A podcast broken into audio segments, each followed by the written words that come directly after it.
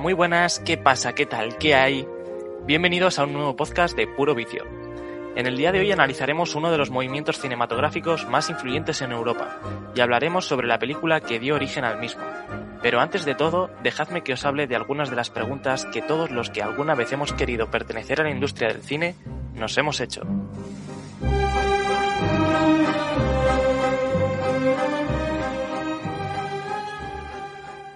Puro Vicio, el mejor podcast de cine a tu servicio.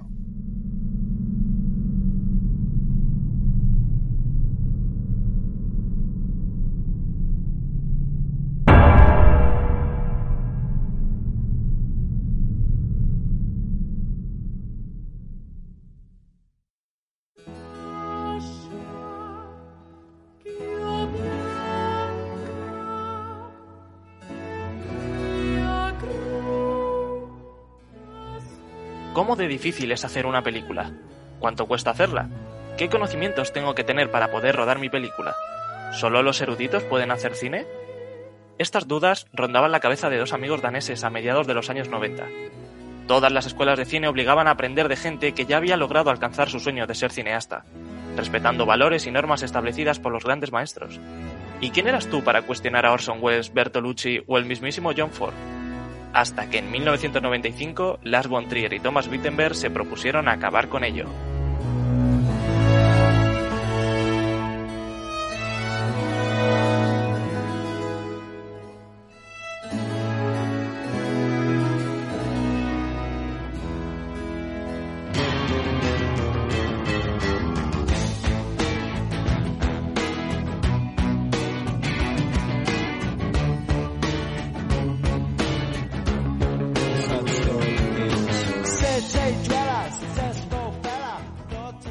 Entonces el Dogma 95, un movimiento enraizado en Europa y en el autodenominado complejo danés, que surgió con la idea de plantear algo similar al retorno de la Nobel Bach. El género ganó popularidad internacional debido parcialmente a su accesibilidad. Despertó interés en cineastas desconocidos, al sugerir que uno puede realizar una película de calidad sin depender de grandes presupuestos como los hollywoodienses. Los directores utilizan los subsidios de gobiernos europeos y la financiación de los canales de televisión en su lugar. Dogma era el intento más audaz y conspicuo de reinventar el cine, desde Jean-Luc Godard. Lars, con 39 años, y Thomas, con 25, escribieron y firmaron el manifiesto y sus votos de castidad. Wittenberg afirmó que escribieron las piezas en 25 minutos. El voto de castidad y los 10 mandamientos para que una película entrara en el dogma eran los siguientes. Número 1. Los rodajes tienen que llevarse a cabo en localizaciones reales. No se puede decorar ni crear un set, si un artículo u objeto es necesario para el desarrollo de la historia, se debe buscar una localización donde estén los objetos necesarios. 2. El sonido no puede mezclarse separadamente de las imágenes o viceversa. No debe usarse música, al menos que se grabe en el mismo lugar donde la escena se está rodando. 3. Se rodará cámara en mano. Se permite cualquier movimiento o inmovilidad debido a la mano. La película no debe estar donde esté la cámara, al contrario, el rodaje debe ocurrir donde se dé la película. 4. La película tiene que ser a color. No se permite ninguna luz especial ni artificial. Si la luz no alcanza para rodar una determinada escena, la escena debe eliminarse, o en rigor se le puede enchufar un foco simple a la cámara. 5. Se prohíben cualquier efecto óptico y los filtros. 6. La película no puede tener una acción o desarrollo superficial. No pueden mostrarse armas ni pueden ocurrir crímenes en la historia. 7. Se prohíbe la alienación temporal o espacial. Esto es para corroborar que la película tiene lugar aquí y ahora. 8. No se aceptan películas de género. 9. El formato de la película debe ser el académico de 35 milímetros.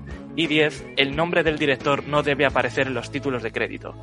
Finalmente, Bontrier y Wittenberg publican las dos primeras películas bajo este movimiento, Los Idiotas y La Celebración respectivamente, película que venimos a analizar hoy, las cuales supusieron el origen de una nueva forma de hacer y entender el cine. Es el momento de daros la bienvenida y desearos que disfrutéis de este nuevo programa de puro vicio.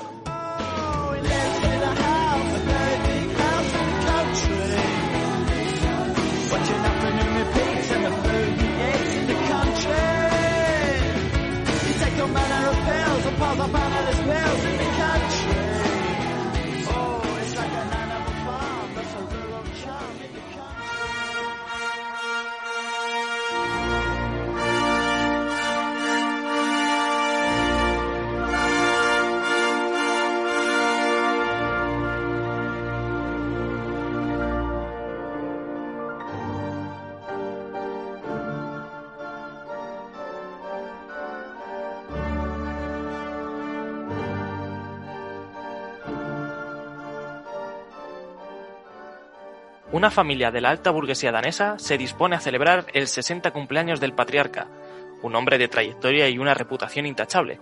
Sin embargo, sus tres hijos, aunque muy diferentes entre sí, están dispuestos a aprovechar la ocasión para sacar a relucir los trapos sucios de la familia.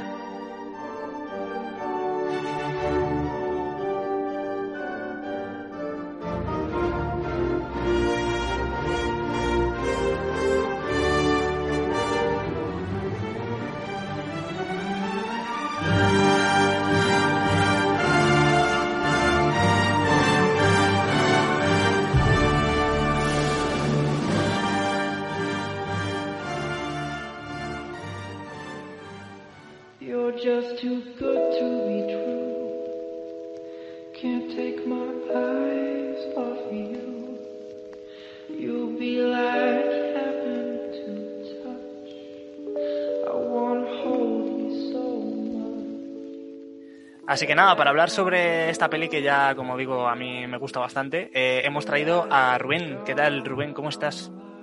Pues muy bien, con muchas ganas de hablar del de Dogma 95. De hecho, tú y yo hicimos una charlita así hablando un poco del Dogma, pero bueno, que ha quedado un poco en el olvido y que escucharon tres personas, entre ellas mi madre y mi hermana. Oye, pero si algún día te aburres, yo creo que es una charla que dices, oye, pues me la voy a poner, ¿no? Bueno, eh, la medio escuché un poquito para, para la charla, pero, pero al final es que fueron, bueno, estuvimos rato, ¿eh? Sí, pero además derivó, porque íbamos a hablar de la casa de Jack y empezamos a tirar, eh, a correr sin mirar atrás y al final pues salió lo que salió, hablamos un poco de todo. Sí, bueno, a ver si hablas de la casa de Jack, al final pues supongo que el dogma está, está ahí mismo, para a huevo. Un tiro de piedra. Pues nada, eh, Rubén, encantado de que estés aquí y que puedas dar tu opinión. Y el otro que está con nosotros es Juanan Galindo. ¿Cómo estás, Juanan? ¿Qué pasa? ¡Hey! ¿Qué pasa, chavales? Muy bien. Bien, tío. Eh, pues a ver, yo tenía ganas de, que empezáramos a tocar por ahí el, país este llamado Dinamarca. Y que empezáramos a hablar de, pues de gente que se dedica a hacer también cine por allí. Que no tiene que ver con el dogma, ¿no? Bueno, tengan que ver o no con el dogma, yo creo que, no sé, eh, Dinamarca ha sido uno de los países, yo creo que en cuanto a cine europeo, que, que desde luego que son los más importantes. Entonces, yo creo que hablar de cualquier director danés y del cine en general de allí, eh, yo creo que mola siempre. Vamos, yo es, un, es, algo que, que, tampoco entiendo muchísimo, pero que siempre me ha gustado y me ha llamado la atención. Sí, yo estoy, estoy de acuerdo con ello. Pues nada, chicos, eh, la primera pregunta es eh, un director de este movimiento y una película. La película no hace falta que sea del movimiento, pero una película de estos dos directores así como main de, del Doma 95. Rubén, así te pilla a contrapié. Sí, sí, eh, y debo decir que me lo he preparado más bien poco, voy a dejar que fluyan las palabras, como así en plan improvisado, un poco como el dogma, porque me, he dado cuenta de que mm, de toda la lista de películas de movimiento, digo, mierda, si no he hecho los deberes. O sea que voy a hablar de la celebración por completo.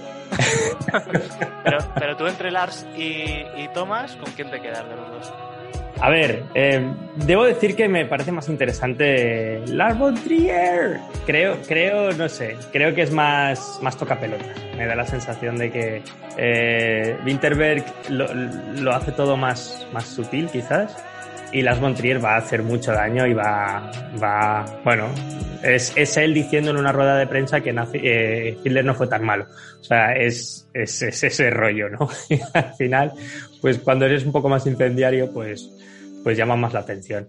No sé, eh, me, he visto, me he visto más pelis de Las von Trier que, que, de Thomas Winterberg, aunque me he visto de los dos bastante. Pero claro, si estamos hablando del movimiento Dogma como tal, ahí es donde ya eh, voy un poquito más, más cojo.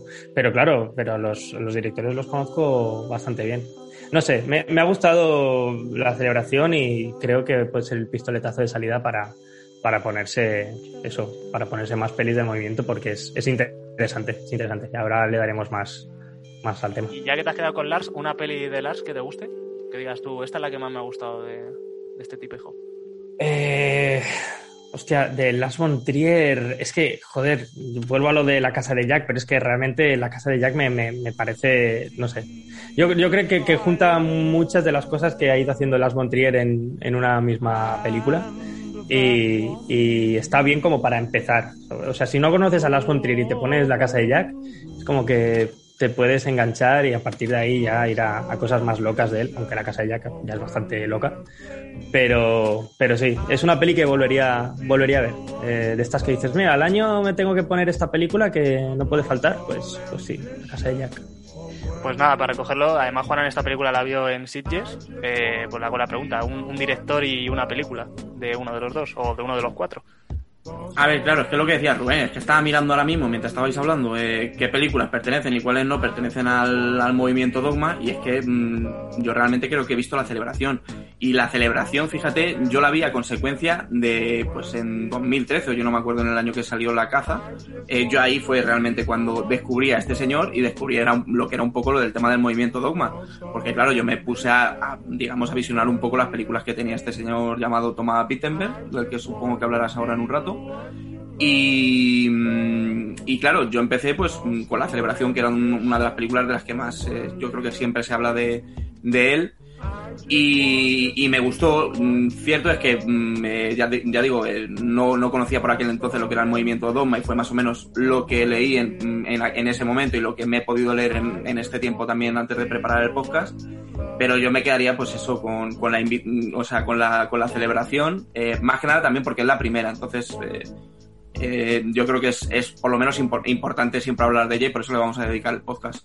Pero realmente como director, entre uno y otro, mm, pues es que tengo el corazón un poco dividido. O sea, me parece que, efectivamente, como los dos son eh, fundadores de este movimiento, comparten muchas cosas a nivel técnico, pero luego realmente cada uno tiene un campo muy... Mm, eh, muy, muy en específico, por decirlo de alguna manera. O sea, cada uno toca, uno, uno toca unos temas y el otro toca otro, eh, otros. Eh, a mí, personalmente, me gusta quizás más Lars. me parece que es un tío que hace cosas muy extravagantes y que a mí, por lo menos, no puedo decir tampoco nada, malo de, de, de, Thomas Pittenberg, porque al final es un director que todo el cine que ha hecho y que, y que he podido disfrutar, pues lo he disfrutado y yo creo que es muy disfrutable. Entonces, si me tuviera que quedar con uno, ya digo, me quedaría con Lars von Trier porque me parece todo lo que es así se sale un poco ya más fuera de lo común o de lo que puedo estar acostumbrado a ver. Siempre prefiero ver algo así. Entonces, bueno, me quedaría con él, pero mm, realmente es una balanza que, mm, si me estáis viendo, eh, está muy a la par. O sea, me quedo con uno porque me estás poniendo la pistola a la cabeza, pero. Pero bueno, ya sabéis de, todas de todas maneras que como, como director danés, eh, mi favorito es Nicolás, Nicolás Winning, el pequeño Nicolás y de y una bueno ya, ya que has mencionado a Nicolás una peli de Nicolás y una peli de Lars que son con los dos de los tres que te has quedado pues mira, de Lars von Trier habéis dicho La Casa de Jack, de hecho le tengo mucho cariño a esa película porque como has dicho la vi en, en Sitges y creo que además es eh, obligatoria, obligatorio verla en, versión original. O sea, esa película con el doblaje, que ya sabéis que nosotros además somos muy pro doblaje, estamos bastante a favor, bastante no, yo diría que estamos a favor. Eh, en este caso yo creo que eh, le hace perder a la película. O sea, yo recomiendo que quien no la haya visto, que la vea en, versión original. Y me quedaría yo, sinceramente, con los dos volúmenes de Nymphomaniac, me gustan bastante. Hemos estado hablando antes también un, poco fuera de micro de Anticristo, también me parece muy buena película. Y no sé, me quedaría con los dos volúmenes de Nymphomaniac, que de Thomas Wittenberg me quedaría seguramente no sé si con la caza o con otra ronda, pero yo creo que con la caza, por, por eso de, ser el momento también en el que quizás descubrí al director, que, y, que me parece muy buena película igualmente. Eh, y bueno, y, con, de Nicolas Winding Red, por supuesto, ya lo sabéis, yo me quedo con, con Bronson, que sería un poco, estaría también al nivel de esta celebración, porque son películas de esas que son de los inicios del director y que muy poca gente conoce al final. O sea, puedes conocer a Nicolas Winding por Drive o por otras películas y a este señor por eh, Thomas Winterberg por otra ronda que, es, que ha sido este año, bueno, el año pasado cuando se ha hecho con, con su Oscar y, pues al final quizás ahora es el momento que más se pueda estar hablando de él. Bueno, yo ya me conocéis y, y es verdad que a Lars le tengo bastante cariño, de hecho he visto... Eh, bueno, empecé a ver eh, cosas del dogma por Lars antes que por Thomas y yo creo que de, Lars me quedaría con La Casa de Jack. O sea, fue la primera película que de hecho me la recomendó Juanan y la vi y hubo una época de, de estar enchufándomela a lo mejor dos veces por semana porque me llamaba tanta la atención y tenía un mensaje tan tan poderoso que, que, joder, que me, me, gustó bastante. Además, Matt Dillon haciendo el imbécil siempre, siempre entra fácil. Y, mm, pero bueno, yo me quedo con Thomas, ya lo sabéis. Y entre la caza y otra ronda, eh, eh, un día te puedo decir una y un día te puedo decir otra, pero yo creo que ahora mismo eh, sería otra ronda. A lo mejor cuando salga el podcast es la caza, pero para mi gusto otra ronda. Y de las, bueno, eso lo digo, la casa de Jack, pero por ejemplo, esta que también, con la que inauguró el Toma 95, la de los idiotas, también la he visto. Bueno, aparte también he visto la de Dogville, Melancolía, eh, ¿cómo se llama? Bueno, los dos volúmenes de Nymphomaniac también. Y hay una que se me está escapando. Europa, Europa también la vi. Y, y sin duda, Los Idiotas eh, está al nivel de la celebración para mi gusto en cuanto a, a Dogma. Y además es que luego hay películas, porque eh, ahora mismo que se nos ocurran de uno o de otro, eh, de uno, los dos tienen dos películas o como mucho tres del Dogma y, pero es que después, eh, luego más adelante también se le ven cosas, detalles y dejes de, del dogma, aunque no respetan absolutamente todo. Pero si os vais un poco a, al montaje que tiene la casa de Jack, por ejemplo, que hemos hablado de ella los tres, también tiene como el, el, la cámara en mano, eh, veces que está como la imagen distorsionada, o sea que sigue teniendo pequeños detallitos, aunque no exactamente todos, pero sí siguen manteniendo algunas de las normas que, que establecieron en el 95. Eh, pues nada, chicos, creo que es el momento para hablar un poco de la producción y del desarrollo de, de, esta peli. Y bueno, empezar hablando de Thomas Wittenberg, que terminó sus estudios en la Escuela Nacional de Cine de Dinamarca en el 93 con una película que se llamaba Last Round. O sea que ya eh, tiene Last Round y Another Round. O sea, el muchacho no sé qué más le quedará. Eh, bueno, y ganó el premio del jurado y de los productores en el festival de. Final, final Round. Final. La secuela de, de Mortal Kombat. Eh, bueno, y ganó el premio del jurado y de los productores en el Festival de Múnich y un premio en Tel Aviv. Que fue, estuvo a punto de ser nominada al Oscar en 1994, eh, pero no, al final no estuvo nominada. Y bueno, tuvo muchos galardones y el Festival Internacional de Cortometrajes, o sea que el tío ya desde pequeño, desde que salió, sabía, bueno, de pequeño, relativamente pequeño, ya se sabía que el tío apuntaba eh, maneras. También tiene una serie, o sea, tiene un drama televisado eh, que, bueno, que pasó sin pena ni gloria. Eh, y luego, como digo, en el 95 fundó eh, Dogma 95 con Lars von Trier, Christian Lebring y eh, Soren Krag Jacobsen. O sea, mi nivel de danés no es muy bueno, pero más o menos yo creo que se... Perdona, ¿puedes repetirlo? Eh, no, eh, seguimos. Eh. tac. Yo sé decir tac. Yo lo único que, que sé que, que, de esta gente no he visto nada, o sea que imagino que tampoco tuvieron muchísima repercusión o a lo mejor son joyas por descubrir. Yo invito a todo el mundo que, la, que le haya gustado la celebración, que se acerque a ello, eh, pero vamos, que yo no, no puedo poner la mano en el fuego porque no he visto nada, o sea, sea sincero. Y bueno, de, de actores fetiches, eh, el actor fetiche por excelencia de Thomas Wittenberg es Thomas, Bolar, Thomas Bo Larsen, que es el que aparece en, en, Festen, en la celebración de lo que hablamos hoy, que es el hermano este de Gamberret, el hermano más, eh, bueno, más, más punk, ¿no? Michael. Y, y bueno, que Perdona, curiosamente, el, el, que, el que le, no sé cómo se llamará el actor de doblaje, pero ya sabéis que hablamos siempre de doblaje, como hemos hablado hace nada, eh, es yo creo que siempre el mismo en todas las películas que hace. O sea, desde pues esta precisamente la celebración hasta la caza, que yo creo que es la última que. Bueno, también salió en, en, en Another Round, ¿no? Sí, sí, sí. Es que yo la Another Round de verdad que la vi, en, la vi en danés, entonces no sé si utiliza el mismo, pero en el resto de películas que he visto que sale él, eh, tiene el mismo actor de doblaje. Está vinculado, ¿no? Con el mismo actor en todas. Sí, pero es curioso, ¿no? Que siendo a lo mejor un actor tan desconocido, ¿no? Que a lo mejor mmm, aquí en España nos pueda pillar tan, tan lejano. Sí, que lo, a veces parece lo con... quieran mantener. O sea, que esto lo hacen siempre con grandes actores eh, reconocidos, pero en este caso, no sé, resulta. Sí, que cuando empiezas con, con, pelis más independientes, a lo mejor empiezas con un actor y luego tiene la película un poco más de repercusión y ponen a uno más tocho o lo que sea, y ya, ya es curioso que se haya mantenido el mismo. Sí. Pues, pues no lo sé, o sea, ya te digo, hace mucho tiempo que, que no veo la caza o que no veo. Bueno, otra ronda la vi en el cine y no la he vuelto a ver, la verdad. Entonces, eh, pues no sé decirte. Seguramente, ¿eh? porque el tío además es muy característico tanto el perso los personajes que hace como la forma, ¿no? Y además es que son como muy eh, dispares, porque te puede hacer un, un, padre que su hija parece ser violada por un, por un profesor que es amigo suyo, pero después te puede hacer un, un profesor de educación física borracho, o te puede hacer un hermano también como así más canallita, o sea, no sé, el tío tiene como muchos registros y eso habla bien de él. Sí, sí, tiene una cara que, que le va bien cualquier cosilla. Yo lo veo como el, el Dustin Hoffman danés, no sé. sí, tiene un aire. Y de edad, pues eso, rondará también los 50 años. No, 65, 65 años tiene, o sea que el tío ya, ya mayorcito. Y aquí, bueno, se le ve muy joven y luego si buscáis fotos de él es un poco rollo Johnny Depp, en plan, que lleva como gafas muy raras, camisas abiertas, tatuaje en el pecho, bueno. Sí, se le ve que es un cabrón, se le ve que es un canallito. Es un cabrón. Y, y, bueno, pues algunos, aparte de este Thomas Golarsen, también otro de los actores fetiches, y yo creo que ha sido el que ha llevado a Thomas a la gloria, es Matt Mikkelsen, ¿no? Eh, el, el papel que hace, sobre todo, bueno, en, en, las dos películas que tiene con él, tanto en la, celebración, en La caza y, y otra ronda, eh, son papeles que fácilmente, si hubieran estado en el otro lado del charco, podrían haber estado nominados al Oscar. Y de hecho, cuando hicimos la charla de, de los Oscar, hablamos de esto, que que podía haber sido nominado eh, Mats al, Oscar y de hecho eh, los cuatro amigos de otra ronda eh, ganaron la palma, eh, creo que fue la palma de plata en el Festival de San Sebastián. O sea que realmente son gente ya reconocida dentro del cine europeo, de las élites europeas.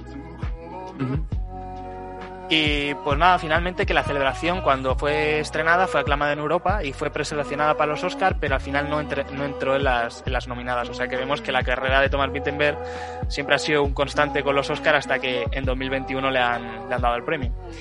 Y, y, bueno, también aparte de eso, hablar de Thomas Wittenberg, que en 2020, también por otra ronda, fue nominado a Mejor Director, que al final se lo llevó Chloe Zhao en la gala de 2021. Y bueno, a mí me, me hubiera hecho ilusión, sinceramente. Eh, y luego en Cannes, en Cannes también esta gente eh, son bastante queridos los daneses, porque en el 98 se llevó el premio de, del jurado, la celebración, y en 2012 premio del jurado ecuménico a la caza. O sea que realmente el tío en, en Cannes, que bueno, quizás el festival más grande de Europa, eh, el tío tiene bastante renombre. Y aquí, bueno, eh, voy a tirar de sentimiento de Juanan. Eh, y bueno, ya lo sabe. En los Oscars de 2013, o sea, las películas estrenadas en 2012, perdió el Oscar a Mejor Película Extranjera contra La Gran Belleza, que yo sé que a Juanan le gusta mucho y yo todavía no he visto. Pero en 2021, como digo, ganó por otra ronda, por la película que estrenó en 2020. Estoy seguro de que La Gran Belleza te gustaría mucho, Mario. Estoy segurísimo, ¿eh? Está en pendiente siempre y nunca me animo a verla, o sea que... Es, es una película también para verla en unas condiciones, como dirías tú, Rubén, tienen que ser idóneas y óptimas para disfrutarla. Porque además Sorrentino tiene un cine que, que bueno, que en cuanto a guion por lo menos y bueno, toda la fotografía y demás, a mí me resulta, vamos, un tío que es fascinante y bueno, y ese año es verdad... Fíjate que yo además las dos películas las fui a ver al cine. Eh, no sé por qué, pero siempre acabo casi todos los años viendo bastantes películas europeas, más que españolas incluso, me atrevería a decir. Y ese año vi precisamente La caza y la gran belleza. Y me acuerdo que ese año y tenía el dilema, digo, no sé cuál se la merece más, tío. O sea, de hecho, La caza fue ese año de las películas que, que también más me gustó, yo creo. Yeah. Entonces, bueno, la ganó una y dije, bueno, también se, la, se, lo merece. Fue como, no me acuerdo qué año se llevó, no sé si fue el año del... Ah, la de... La de Birman con el Renacido fue, creo. Ya pues. Tenía ahí el corazón también un poco partido. O sea, me gustaba mucho el Renacido técnicamente, pero Birman me, me supuso una trascendencia emocional gigante en esa época también. Y me fascinó y, y, realmente también pensaba que se lo merecía tanto Michael Keaton como Leonardo. Era como, me da igual quién lo gane. Ya. Bueno, con la, con la gran belleza es que ves esa peli y entras, entras en otro mundo, ¿no? O sea, con la caza lo pasas mal porque, porque eres el prota y lo pasas mal. Pero en la gran belleza es que el tío crea una especie de imaginario ahí de gente de, fiesta y es, una sensación. Eh, sí, es verdad, tienes que verlas en unas condiciones adecuadas. Míratela, Mario, coño. Yo, yo apunto, todo lo que digáis ya sabéis que va, que va a misa. Eh, bueno, por seguir hablando un poco más de Thomas. Eh, el tipo sigue trabajando en Dinamarca, o sea, podría haber sido que, que hubiera dado el salto a, a Hollywood y seguro que, que ofertas no, no, le han faltado. Y el tío eh, sigue trabajando en Dinamarca y hace que su país que sea una, una fuente de, del cine más rompedor que hay actualmente en Europa o, del, o que más reconocimiento tiene. Y eso hablar bien de él, porque yo entiendo que manejar unos presupuestos como se manejan en Hollywood... Una... ¿No, ¿No crees que se vaya a vender en algún momento? Ojalá que no, pero si lo hace, bueno... Eh...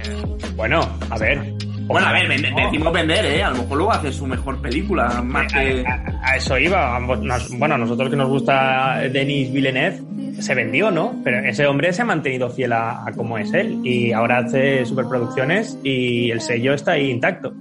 Así que, bueno, quizás no, no es mala idea como para, no sé, como para probar. A lo mejor pega el salto. Aunque bueno, tampoco creo que le haga falta, ¿eh?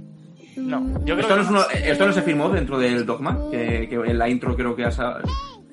po- Lo que, la- las películas dentro del dogma, una de ellas era que, que el nombre del director no aparece en los títulos de crédito y otra que el pres bueno, es una ley no escrita, digamos, que el presupuesto de estas películas son de, no es de un estudio como Universal o una cosa así, sino que es de eh, fondos de europeos de, de, pues eso, yo sé, pues como así, aquí la- lo, lo patrocina Televisión Española, Fondos públicos, ¿no? Para... Sí, eh, fondos de estos de ayuda para, para cineastas y tal, sí. No es que él haya comprado los derechos, tal, o sea, va, va por otro lado. Eh, pero bueno, o sea, yo creo que, mm, que hacer un drama, un thriller como los que hace Thomas, bueno, es que realmente ha hecho de todo. eh, Hay, comedias, hay, bueno, hay de todo. Eh, por ejemplo, me, voy a Submarino, mm, un remake de Submarino a lo mejor con dos actores más grandes en una ciudad en- es por fantasear, en Estados Unidos, a lo mejor Los Ángeles o Nueva York o tal, seguramente sería un pelotazo y tendría mucho más cartel del que tuvo en su momento Submarino. Pero aún así yo creo que le seguiría funcionando. O sea, no creo que cayera en los tópicos de... No sé, le veo un tío con carácter fuerte, en plan, yo quiero esto, no creo que se doblegue frente a grandes multinacionales. Pero bueno, esto ya es eh, opinión mía. Es que, sí, ah, pero también piensa que eh, ya llega un punto en el que ya ha conseguido por fin su Oscar, ¿eh? Eh, como director danés y con una película danesa. A lo mejor ya dice, pues ya lo próximo que me queda a lo mejor es Claro. conseguir algo eh, ya desde Hollywood. Como el siguiente paso, ¿no? Puede ser, no sé. Bueno, Yo, yo tengo curiosidad, ¿eh? O sea, para ver qué es lo que anuncia próximamente también. Y además que es que Lars está con, o sea, da el salto, pero entre comillas, en el sentido de que utiliza actores de renombre, o sea, ya directamente en Melancolía con, con Kristen Dunst o en Anticristo con William Dafoe y bueno, y ahora actualmente con Matt Dillon. O sea, el tío ya maneja algunos actores que no es Thomas Volarsen o, o no es eh, cualquier otro actor así desconocido en Dinamarca, sino que ya trabaja con gente que tiene cierto renombre. Ahora sí, hablando con esto, también es verdad que Thomas Wittenberg tiene una película con Joaquin Phoenix, que no sé si sabíais este dato, yo creo, yo supongo que sí. Y luego tiene eh, una con Sean Penn, que es la misma de Joaquin Phoenix, que ahora mismo no me acuerdo cómo se llama y ahora lo busco. Y luego tiene esta de Kursk, que es la historia del submarino varado en Alemania, que también es una peli bastante interesante. Y tiene un par de cameitos o un personaje de, de Colin Firth. O sea que realmente el tío, a pesar de seguir trabajando en Dinamarca, hay gente que quiere trabajar con él. Y bueno, Max Mikkelsen porque es danés, ¿no? Y- pero, pero también es un tío que ha pegado el salto y ahora mismo yo diría que es el actor, o como reza el, el- el título de los eh, cines de, de embajadores, el, el actor europeo del momento, ¿no? O sea, es como el tío que está en nombre de todos. Te hace un Sí. juego... Está de moda, sí, está. Mads Mikkelsen, o sea, tú, tú ves un póster de, de- en el que sale Mads y ya tienes un pequeño sello de, de garantía, ¿no? De, ostras, pues, me- me- y se lo ha ganado, claro, se lo ha ganado. Yo, bueno, yo iría a ver una peli de Mads y con los ojos cerrados, vaya. Qué tontería lo que acabo de decir. Sí, además eh, es que es un tío que, que elige muy bien. Es de esos actores que además elige muy bien los proyectos en todos los que se mete, o, se- o suele serlo. Porque bueno, se ha metido ahí también de vez en cuando. Bueno, em- estuvo en Marvel, ¿no? También, por ejemplo. eh, El Doctor Raro. sí. Yo, yo es que no, no, no la he visto, la de Doctor Strange. Pero sé que sale y no sé en qué más películas sale así que ha hecho. Bueno, ha hecho películas al final también un tanto comerciales. Bueno, la de. Rogue One está en la de Marvel, hay de Star Wars, la de Rogue One. Eso es, es verdad, es verdad, haciendo del padre de, de la mujer esta que ya no me acuerdo cómo se llama ahora mismo. Pero, pero sí, es verdad. em, o sea que bueno, que, pero al final siempre ha sido, fíjate, Rogue One al final yo creo que de- dentro de lo que ha hecho Disney en Star Wars es de lo mejor que ha hecho. Eh, la de Doctor, Doctor Extraño, ya, ya digo que no la he visto, pero eh, han hablado han hablado siem- siempre bien de ella, me han hablado bien, por lo menos. O sea, que siempre sabe el, tío elegir, a pesar de meterse en cosas muy comerciales, ultra... ¿no? O sea, es un tío... Me acuerdo también que, pues, vamos, yo me acuerdo de él mucho por, por El Rey Arturo también. Que a mí es una película que, es, que la protagoniza Clive Owen. Que es una película pues que hace bastante tiempo y que yo creo que tampoco tiene mucho más allá. Pero a mí es una película que me gusta, ¿no? Es un- O donde, o donde lo conoció casi todo el mundo, ¿no? Con Casino Royale, al menos a, a nivel más eh, mundial, ¿no? Porque claro, James Sí. Bond pues tiene, tiene ya un nombre. Pero yo creo que fue la primera vez que lo vi ahí y, y, joder, y ahí, y ahí se mantiene, ¿eh? Como, como malo. Y luego yo, pues con, con lo de Aníbal, yo creo que ahí ya fue... Vale, soy el malo. Soy el malo guay, molón, que, que, que todo el mundo quiere ver. O sea, Y no es un tío- no, no es un tío, además, que ahora que está mencionando esto, no es un tío que mm, le pegue siempre la faceta de malo. Es verdad que le pega mucho al tío, pero le ves luego haciendo de, de bonachón, de tío bueno, que además son precisamente casi todas las películas estadounidenses con, con el Thomas Wittenberg, tanto la caza como en otra ronda.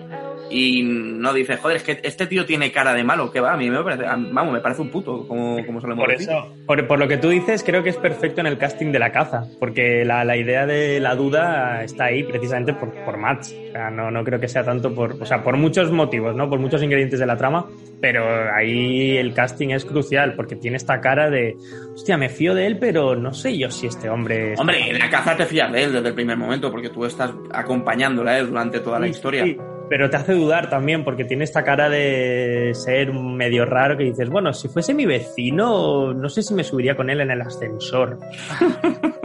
Es verdad que esto lo hablamos Rubén y yo hace no mucho y no queremos hacer spoiler de la caza porque es una película magnífica, pero el final de la caza mm, a mí me dio que pensar, ¿eh? no, quiero decir nada más, pero a mí me dio que pensar bastante. Y de hecho, lo digo, comento con Rubén, cada vez que la veo eh, saca un final diferente. Eh, luego si queréis fuera de micro lo hablamos, pero no quiero hacer spoiler de, de esa peli porque vamos, es recomendada ya desde aquí. Em, más cosas. Eh, bueno, o sea, Van Mikkelsen, que aparte también de meterse en proyectos así bastante eh, comerciales, también lo hemos visto en el juego nuevo de Hideo Kojima, ¿no? El, de, el Death Stranding, también haciendo de, de malo Papel malo. muy importante. Sí, No, no, no, no es malo, ¿eh? Es el padre del protagonista de... vale, sí. que, bueno, eso, eso- eso ya es un spoiler de, te. Vale, sí. Lo siento. Bueno, eh, eh, Tranquilos, ni, ni lo voy a jugar. y, se te, y se te acabará olvidando seguramente. Exacto. ¿Quiénes sois? eh, eh, Eso lo suyo es ponerte YouTube y ver las cinemáticas y ya correr. Sí, a correr literalmente. Nunca, nunca mejor dicho, claro. Bueno, em, volviendo de nuevo a, a- a la celebración, el protagonista de la peli es Ulrich Thompson, que veis que los nombres es que no, no los conoce nadie. ¿Cómo? Eh, Ulrich Thompson, este sí que me ha animado a decirlo otra vez. Eh, que ha trabajado en varias ocasiones con Thomas, de hecho hace un pequeñito cam- cameíto en esta que digo de, de Kursk. Y hace poco estrenó The Good Traitor, que es una peli de 2020 que también le sale el de protagonista y hace como de, pues igual, de, cosas de la guerra, eh, de la Segunda Guerra Mundial y él es eh, un- una especie de embajador danés. Un poco idea de olla. Y bueno, yo creo que es el momento que para entrar en situación y dar pie al análisis con spoiler, eh, vamos a escuchar el tráiler de la peli y eh, pues enseguida empezamos con las preguntas.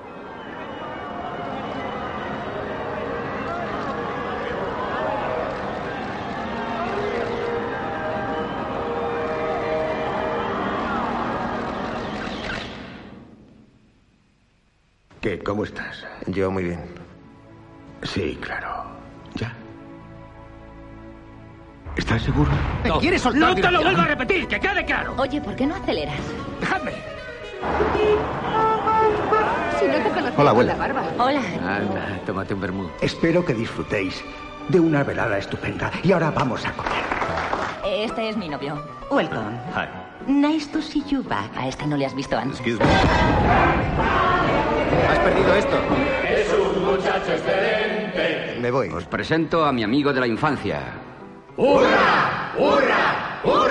¿Me puedes ayudar? Llamamos a la policía. No. ¿Qué has dicho? What? Estás tan enfermo como tu padre. No te atrevas a hablar de mi familia. Tan corrupta y tan hipócrita. ¿eh? ¡Me voy a volver loca! ¿Qué te parece? O hacer un discurso sobre tu hermana. ¡Te mato! ¡No lo ¡Parad! ¡Parad!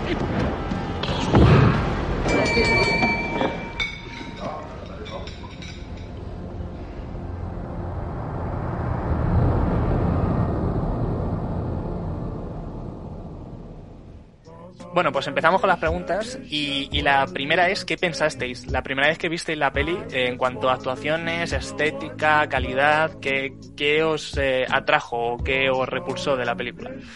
Eh, le doy paso a Rubén.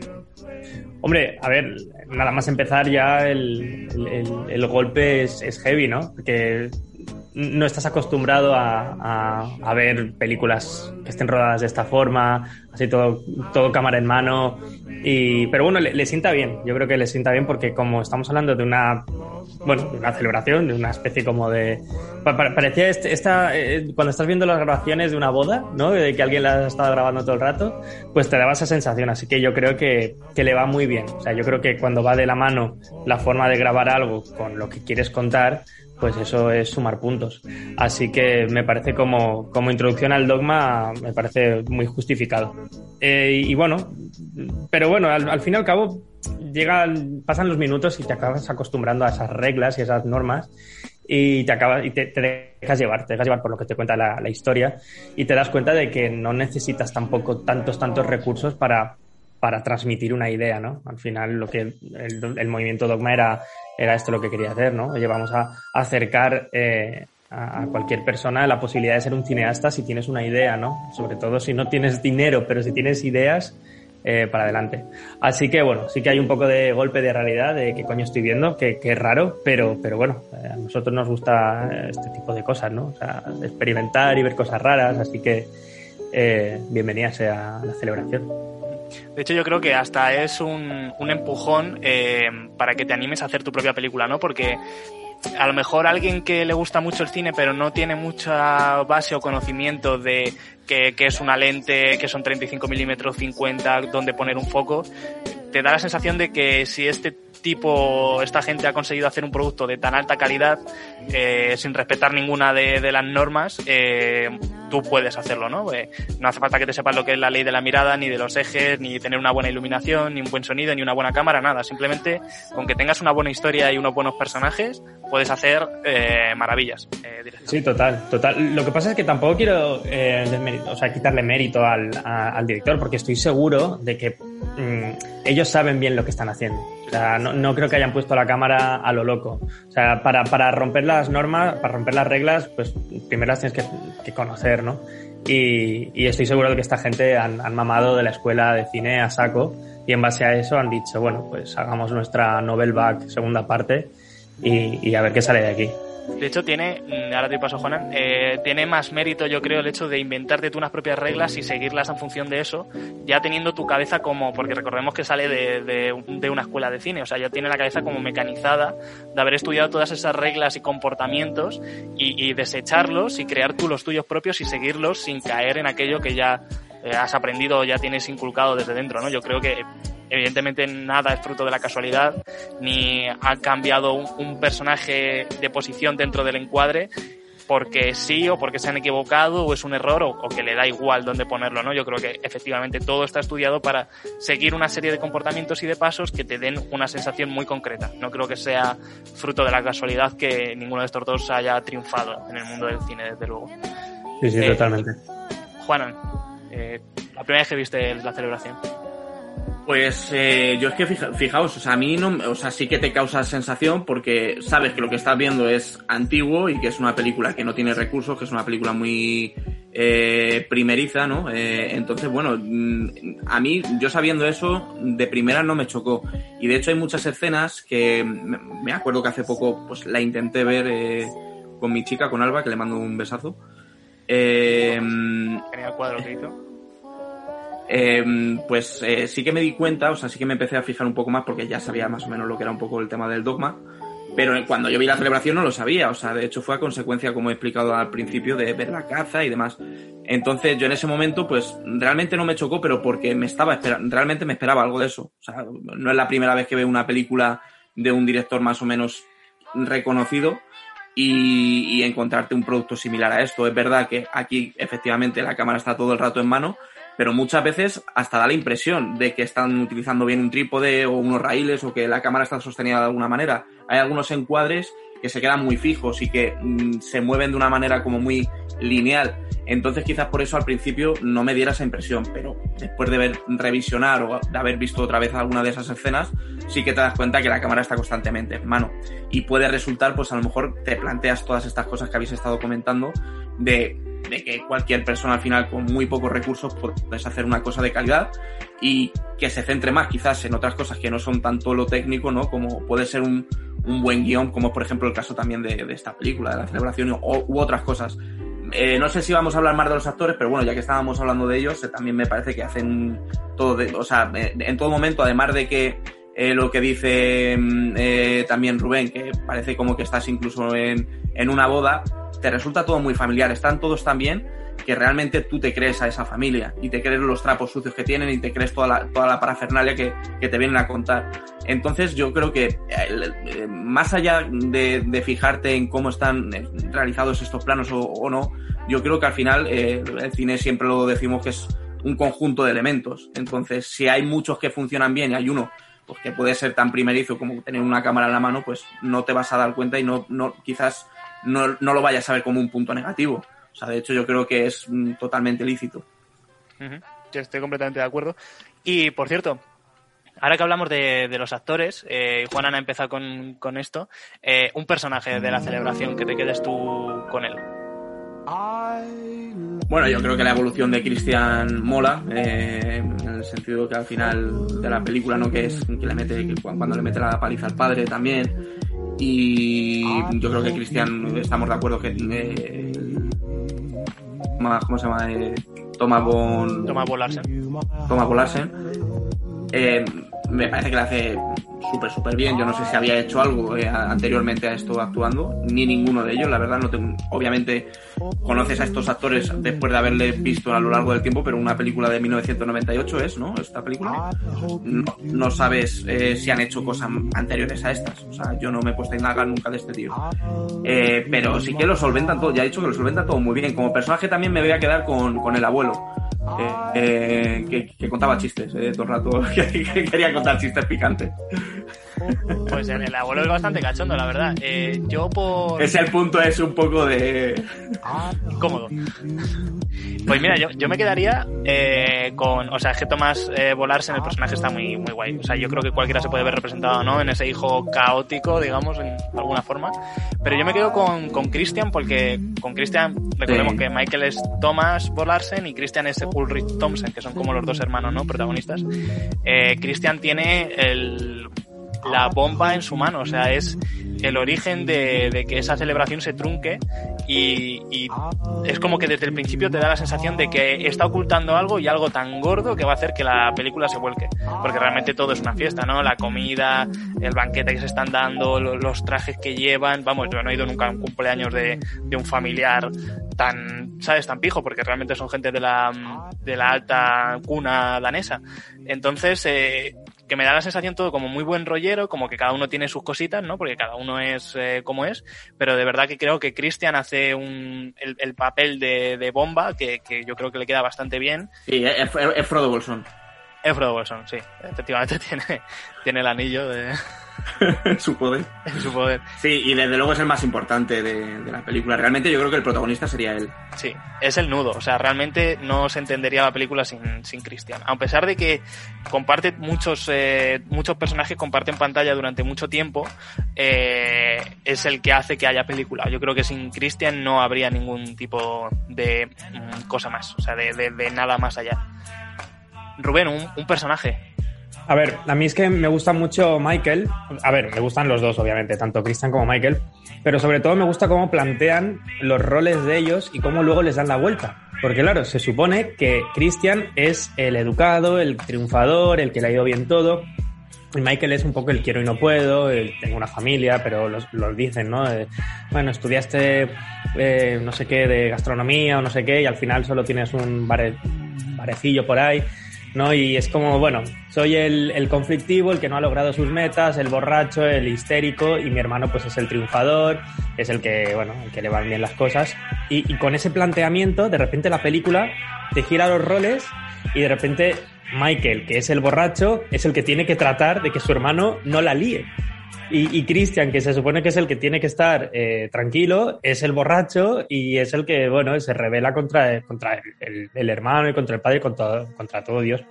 Así que me, me gusta un poco ese, ese, cambio de roles y, bueno, no, no, me, no, me, podría quedar con uno, vaya, me gustan los dos por, por cómo funcionan el uno con el otro.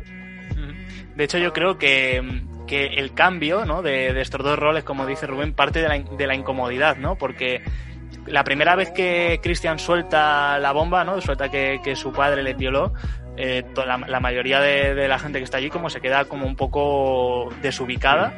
Y sí. es cuando eh, Michael eh, en su cabeza sabe que, que, tiene que parar eso de alguna forma y, y, y, yo creo que está bastante bien tratado el hecho de, de un momento porque puede ser de un momento de acción, de un momento de, eh, no sé cómo decirlo, de revelación o de tal, eh, pero no, parte de la incomodidad, ¿no? Como vamos Sí. a hacer como que esto no ha pasado y, y vamos a seguir hacia adelante porque lo que está diciendo mi hermano es una completa estupidez, aunque luego más adelante, como dice Rubén, se, se cambian las tornas. Sí, sí, sí. Es un momentazo ese, además, ¿eh? O sea, yo no sé si os pasó cuando la visteis, pero cuando dicen esa bomba, eh, dices, tío, ¿cómo, cómo puede ser que el mundo siga girando? O sea, no debería ahora mismo caer una bomba. o sea, literalmente esto debería explotar porque es lo que acaban de soltar. Y, y no, no, siguen como, bueno, no, no ha pasado nada. Y no sé, también me da un poco de pensar, ¿no? El tema este de, de que son cosas que son verdades que, que en el fondo nadie quiere saber y preferimos taparlas, que yo creo que juega un poco la película con esa idea hasta que luego al final es, es imparable, ¿no? Pero al principio cómo juega un poco el rollito este de, oye, que te estoy diciendo que me han hecho daño, ya, ya, pero es incómodo para mí y para ti también, pero para mí también porque tengo que escucharlo de fuera y mira, vamos a hacer ver como que no ha pasado nada y me, me daba que pensar también ese momento, ¿eh? De hecho, yo, eh, bueno, Juan, ¿quiere hablar? Eh, no, que iba a decir que a mí me gusta, eh, es verdad que habéis estado hablando de Cristian y he dicho que Mikel es quizás el que más me gusta, por la evolución a lo mejor, pero es que la evolución de, de, de Cristian nosotros no la vemos en la película, o sea, ya ha tenido él una evolución interna y es por lo que él decide sacar todo a la luz de repente en el, en el, no, el cumpleaños número 60, ¿no? Eh, del padre, no sé qué cumpleaños es. Y, y, y es cuando suelta la bomba, claro, que esta bomba la suelta a consecuencia de, de que ha muerto su hermana y que obviamente esto es una cosa también que es también un, un, vuelco a la película que es en el momento que vemos eh, a la hermana pequeña, no sé si es pequeña, no sé cuántos hermanos son al total, pero vemos a la hermana que a través del juego ese que le propone eh, su otra hermana, que es la que ha fallecido, eh, encuentra una nota y en, ya en ese momento yo sabía que eso iba a ser crucial para la trama. En el momento que tú eso en la película, que ella además empieza a llorar, esto tiene que salir en algún momento y tiene que resolver algo. Y al final es también un poco eh, como, como ya no solamente el resto, como estaba diciendo Rubén, eh, quieren hacer caso eh, omiscuo y pasar del tema. Y, o sea, ya, ya es la propia familia, porque por lo visto cuando lo dice, eh, la, no sé si es la segunda vez que hace el brindis eh, Cristian, la propia familia también lo sabe y se podía intuir cosas. Y no solamente la familia, el servicio de la familia. O sea, es una cosa que sabe todo el mundo, en cierta manera. Porque la madre incluso lo, lo permitió. Como cuenta en un momento, ¿no? Que la madre eh, que le vio a cuatro patas al Cristian, algo así, me acuerdo que dice. Sí, sí, efectivamente. Entonces es, es, es un tema realmente turbio, porque además, eh, lo ha dicho Mario, es una, es una familia eh, más que acomodada, es una familia importante dentro de, de pues, serán de los más ricos seguramente de, de, de ahí de su región. Burgueses daneses, ¿no?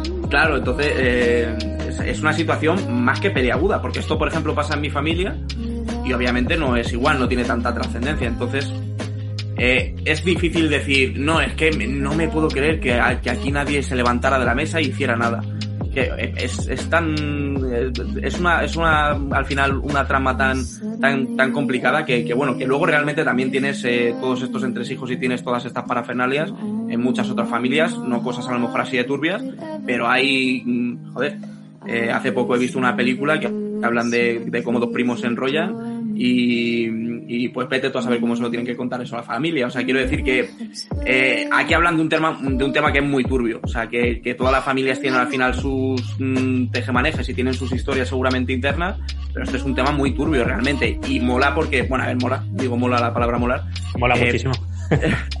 a ver, está muy bien hecha porque al final te metes dentro de la película. O sea, quiero decir, te genera incomodidad también a ti al ver eh, esos momentos eh, cuando Cristian, cuando en el momento que ella está tocando con, con el cuchillo en el, en el vaso, ya dices, hostia, a ver qué va a decir ahora. Y ya estás tú un poco con tensión en el cuerpo. Entonces es, es, es todo eso, ¿no? Al final, con otros, con, con muy pocos recursos, son capaces de, de, hacer una película, pues que sí que realmente puedas llegar a empatizar con ella y que al final no tiene que ver luego con el nivel de producción, ni mucho menos. No, es que además esa tensión que dices juega muy bien en la película por, por lo que tú decías, ¿no? Porque son, burgueses, porque son gente de la alta sociedad y porque no, no te imaginas que, que, vaya a poder ser posible. Y ves esa fachada de perfección, de aquí somos todos súper guapos y tenemos una mansión y somos, bueno, vamos todos súper arreglados y comemos aquí el banquete de la hostia, pero en el fondo somos, somos unos animales y, sí, sí, Esa, esas dos ideas le, le, va bien por, precisamente por cómo está grabada, ¿no?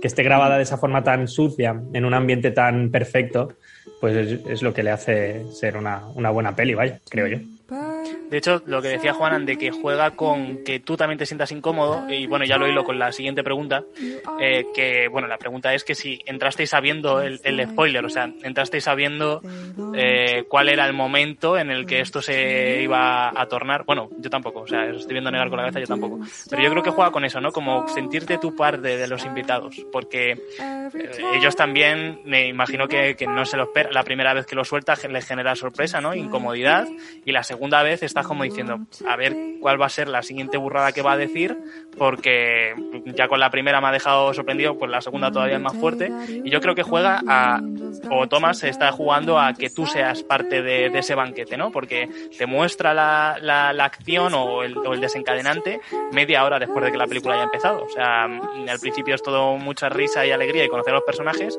pero juega como que tú estuvieras sentado en la mesa de ellos. Así que bueno, así os pregunto que, que si tuvisteis, o sea, conocéis el spoiler antes de verla.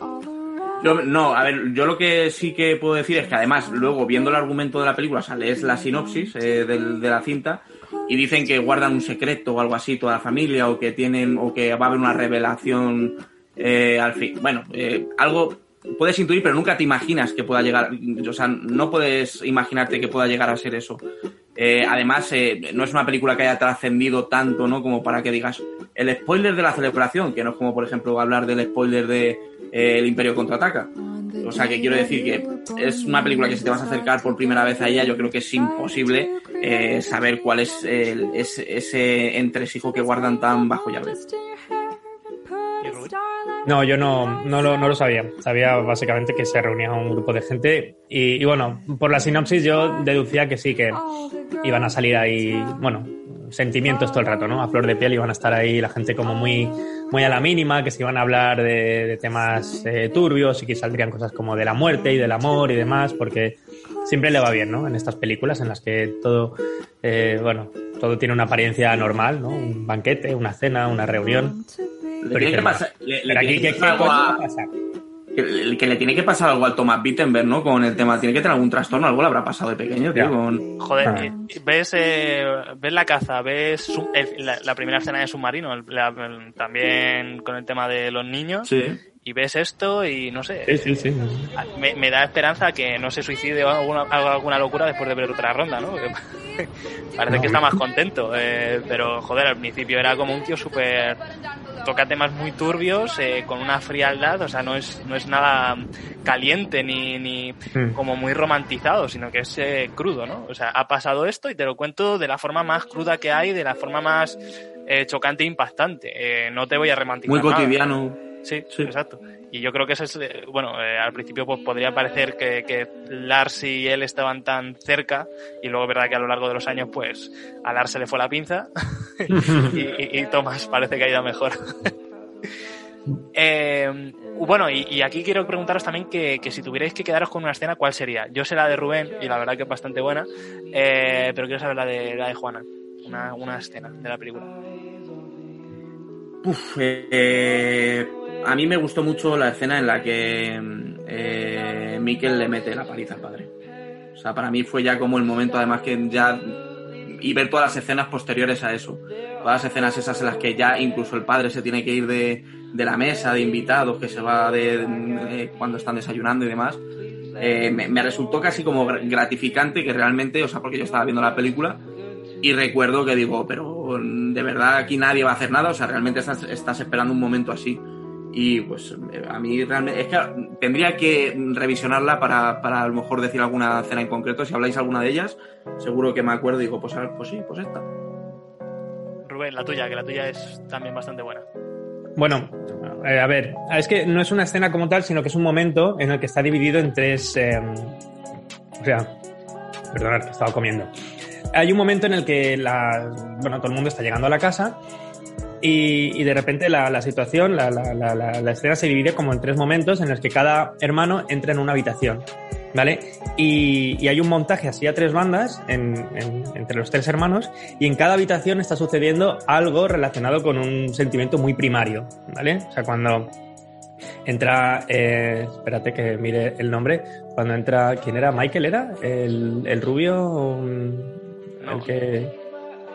Cristian. El, el prota que es Cristian, sí. Eso, cuando entra Christian en la habitación, que la chica le ha dicho... Con la ama "Oye, de llaves, ¿no? Sí, dice, a ver si, si puedo usar tu baño y tal, ¿no? Pues ahí entra en juego todo el rato la, la tentación, ¿no? Porque está el chico, en plan, no sé si hacerlo o qué. es. Además, tampoco sabes bien bien por qué está el chico allí, todavía no, no, no se ha destapado la verdad, ¿no? Pero está la chica quitándose la ropa y el chico está como que no la ve, ¿no? Está todo el rato jugando el tema este de la tentación, que es, que es un factor, pues, pues no sé, pues también muy, muy, muy humano, ¿no? Y luego en la otra habitación, el, el sexo más, más, más animal, ¿no? Con el hermano medio borracho que está cabreado porque la mujer no le ha preparado la, la, la ropa como él quería, ¿no? Me enfado, me enfado, te grito y ahora, pues ahora te follo y luego te vuelvo a gritar, o sea, todo, todo muy visceral, ese, ese sexo sin, sin amor ni nada. Muy hijo de Luego- puta el Miguel, ¿eh? Vaya hijo puta. ¿eh? Eh, Está medio, medio loco. Y luego en la tercera habitación, pues está sucediendo la, la- bueno, el momento en el que la chica está, tiene ese momento de lucidez místico raro en el que está convencida de que su hermana ha dejado alguna pista y está ahí buscándola y, y están hablando sobre la muerte, ¿no? Sobre una persona que ha fallecido, ¿no? Y es- hay un montaje de tres bandas súper interesante en el que están hablando de, de sexo, tentación y, y- y muerte, que son cosas muy, muy, muy relacionadas con el ser humano más, más primario. Y me, me gustó mucho, me gustó ese, ese momento. Era, era como cada, cada vez no sabía en qué habitación iba a estar y cada habitación me planteaba un, un mundo totalmente distinto. Eso, eso me gustó mucho. A mí me gusta mucho y, y también es un personaje que no hemos hablado mucho de él, pero el, jefe de cocina, ¿no? El cocinero este también. eh, cuando llega Christian sin desvelar nada, dice, este chico es como mi hermano, siempre ha estado conmigo, hemos crecido juntos, ha sido, bueno, pues eh, un, referente en su vida. Y en el momento en el que Christian revela en, en la, en la mesa, oye, mi padre hizo esto, eh, el cocinero ya le repudia, ¿no? Es como todo eso que tenía de, hermano, de haber crecido bajo el mismo techo, mm, para mí, aunque sea mi hermano, hay personas más importantes que tú y de alguna forma te desplazo frente a algo que no puedo digerir en ese momento o es muy difícil para mí. O sea, creo que es... A mí, me da, a mí me da la sensación que el cocinero ya lo sabe. De hecho, es como que él le anima, me acuerdo yo, a, a que realmente que no se quede parado. O sea, él cuenta por primera vez en el banquete el tema de que le han violado y digamos que le echan y el padre tiene una conversación con él y le, invita a irse. Le invita al, al hijo, dice, ¿por qué no te vas a tu casa o algo así? Le dice. Y justo después, va, y no sé en qué momento, va a hablar con el, con el cocinero y es el cocinero el que dice, después de hacer esto te, va- te vas a ir. O sea, el cocinero realmente quiere que se líe, porque además, eh, ¿qué hacía? Ah, eh, avisa todo a, tanto a la ama de llaves como al resto del servicio que, coge, que recojan la- las llaves del- de los coches para que no se vayan y se queden a escuchar cómo es realmente este señor, que es el padre de la familia.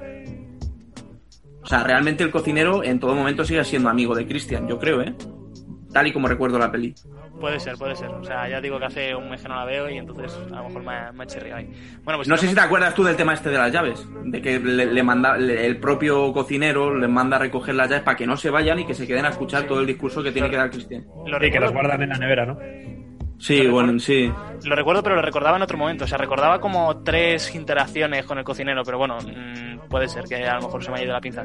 Si no, me quedo también con la escena última, el momento revelación de la madre, ¿no? De decirle, mm, bueno, no sé si es la última escena exactamente, pero sí que por ahí andará. El discurso de la madre, al final. Eh, Sí, no, el momento en el que, le- en el que mm, hace cómplice de esos actos a su madre, ¿no? Porque si de alguna forma eh, Christian o parecía que se podía agarrar a alguien de su familia, aparte de la, de la hermana, de la hermana viva, porque con el otro hermano se ve que tampoco tiene mucha relación o que no se termina de creer del todo al principio lo que está contando, ¿no? Y le intenta callar de alguna forma.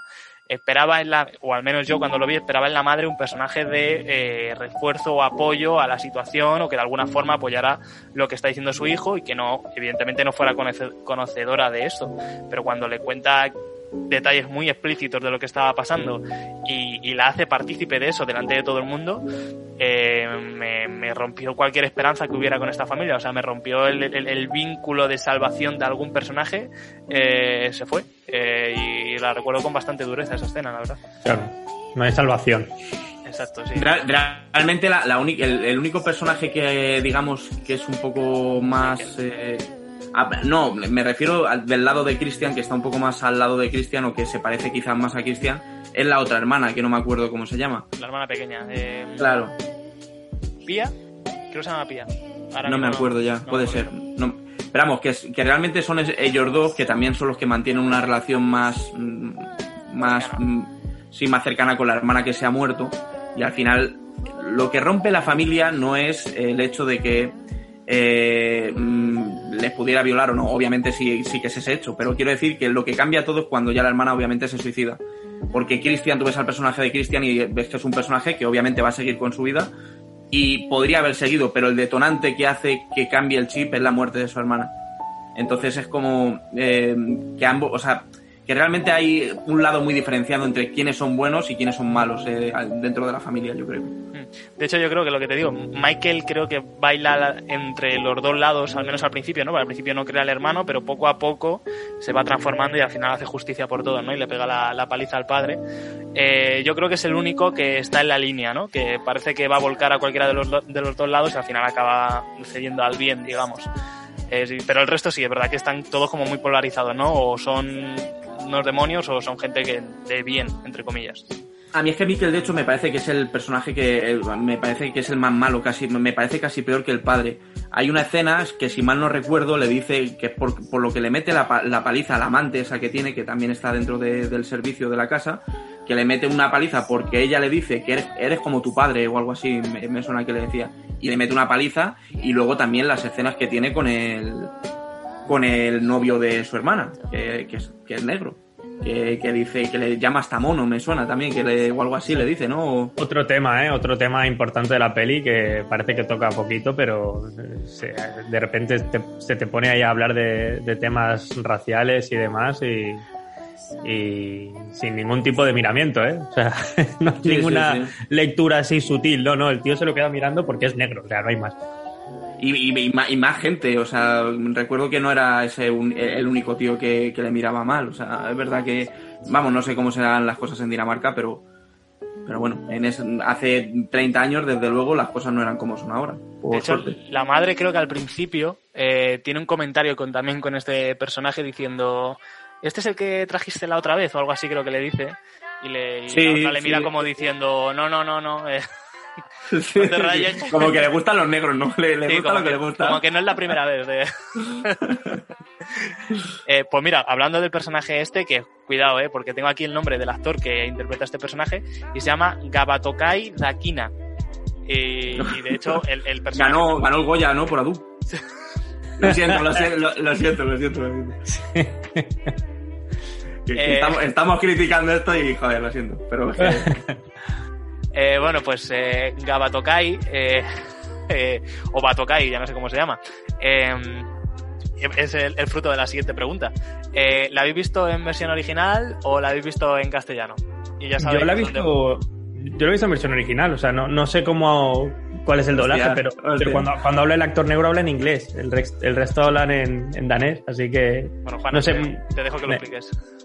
Pero A bueno. ver, ca- claro, en español lo que pasa es que eh, directamente no ponen la parte, a lo mejor, deberían de haber, vamos, no sé cómo hubiera quedado, pero no cogen al actor, eh, a este, como, como has dicho que se llama, perdona, Gabatokai. ¿vale? Gabatokai, eh, no le dejan la versión original, sino que un actor de doblaje habla en inglés, que no es, Español. no es inglés, es Spanglish, es nuestro, nuestro, que en vez de decir what's, what's your name, dices what's your name. Pues habla así durante toda la película. ¿Serio? Sí, sí, sí, es, muy, es, es bastante chocante, la verdad. O sea, Claro, a lo, es- mejor, a lo mejor es una especie de, de- de- de racismo implícito en el doblaje para llegar a otro nivel del doblaje que quiere, de- del- racismo que quiere transmitir la película. O sea, llega, llega hasta el doblaje el racismo. A ver, yo es que lo veo, que queda tan mal que incluso una de dos. O haces que hable en español también este personaje, que yo creo que tampoco es trascendental que hable un idioma en otro. A lo mejor en la versión original sí que suena mejor y, y por eso tiene, está justificado quizás. Pero aquí una de dos. O le pones la versión original o me contratas un actor de doblaje que sepa hablar inglés o, o le traduces al español directamente, porque la verdad es que es muy chocante. Es, es un poco... Es muy llamativo. De hecho, el- ese personaje, bueno, por, por una anécdota, eh, llega en un taxi que conduce el propio Thomas Wittenberg, que seguro que lo visteis y dijisteis, eh, como ¿no? DiCaprio en, en Una sola vez en Hollywood. Qué buena esa. Sí, y, y además eh, es de las pocas veces que aparece en películas y más en sus películas. Eh, yo que cuando la vi en versión original y escuché al Gabatokai este, me recordaba a los libros estos del workbook que te ponían en listening, eh, ejercicio 4 de la página 35. Eh, terrible, terrible. Y lo peor, ¿sabes lo peor? Que lo estabas entendiendo. Porque es el inglés que han mamado la ESO toda la vida. ¿Sabes? Los profesores, los alumnos, todo el mundo hablaba como Gabatokai. Es que me está, me está apeteciendo verla otra vez, o solo ver los fragmentos. Supuestamente- Solo quiero ver los fragmentos de Ga- Gabatokai. Supuestamente es, eh, el personaje es inglés, pero el doblaje es como si fuera de Ciudad Real, o sea, es una cosa terrible. Eh, Y es de, Carta- es de Cartagena.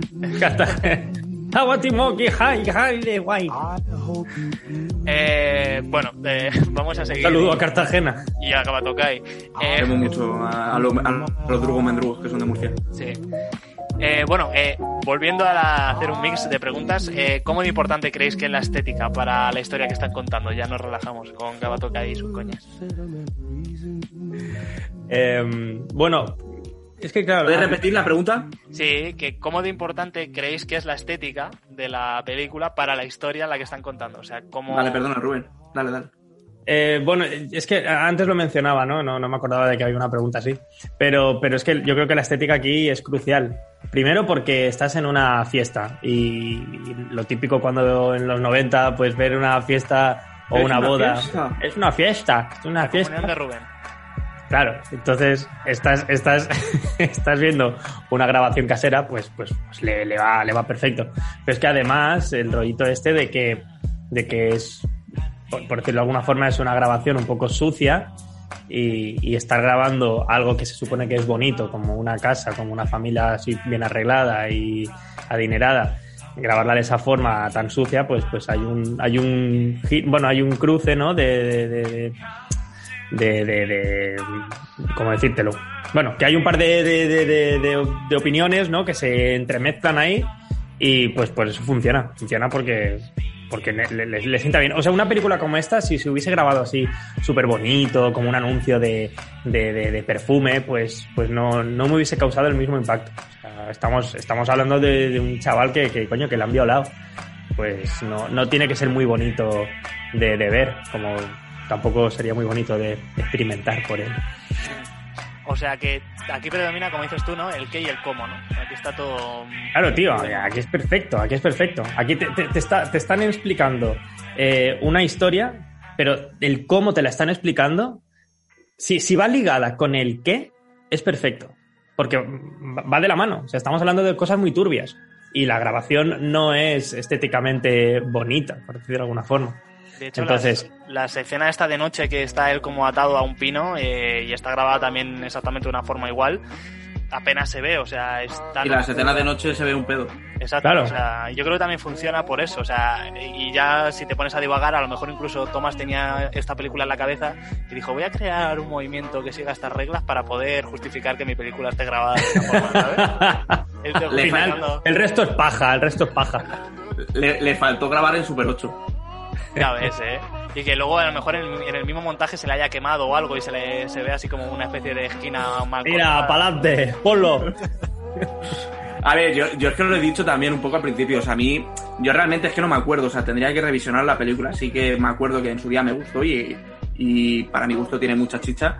Pero es que mm, yo me acuerdo que en el momento que la veía, pues lo veía, pues eso, como una película muy, muy, prim- muy primogenia, o sea, muy, muy primeriza y pues mm, no sabía lo que me, iba a encontrar en cuanto a la historia. O sea, sabía que la chicha iba a ir, iba a ir por ahí por el guion.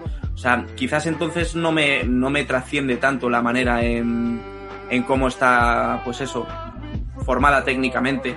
O sea, sí que lo notas y lo, lo que dice Rubén, o sea, yo creo que la acompaña porque eh, todo, todo ese análisis que saca Rubén de que si al final es una familia muy acomodada y, la manera de grabar todas estas escenas eh, son tan sucias, eh, pues puede tener que ver, por supuesto. Pero yo, por ejemplo, eh, creo que si, aquí discrepo con Rubén, eh, creo que si se grabara con, con otras técnicas, mientras se, se, estuvi- se, eh, se pudiera sostener el guion de la manera que lo hace aquí en esta manera, yo creo que funcionaría igual. O sea, yo creo que aquí no es que ensalce la película como tal, es como que para mi gusto es indiferente. O sea, realmente A ver, yo, yo no digo que no funcionase, ¿eh? ojo, podría funcionar porque ahora estoy recordando una película que se llama The Invitation, que también estuvo en Sitges, que también es un poco el rollito este, ¿no? Un grupo de gente en una casa. Ah, que sale el de, Pro- el de Prometheus, el chaval este de Prometheus. Que se parece a Tom Hardy. Que Y le que sale en, sale- en Me Upgrade. parece Tom Hardy, exacto, exacto. Bueno, es que yo, yo creo que po- podrían a- podría haber un, hay un tipo de películas que son de gente hablando en una casa y que luego de repente pasa algo y, y se, se rompe todo, ¿no? Pues The Invitation es así. Invitation está, rodada de una forma muy elegante, ¿no? Incluso hay un momento al final en el que, no digo nada, ¿eh? pero que está todo a cámara lenta, de repente hay una música ahí y que está tintineando de fondo y, y es todo como muy elegante, parecía un anuncio, ¿no?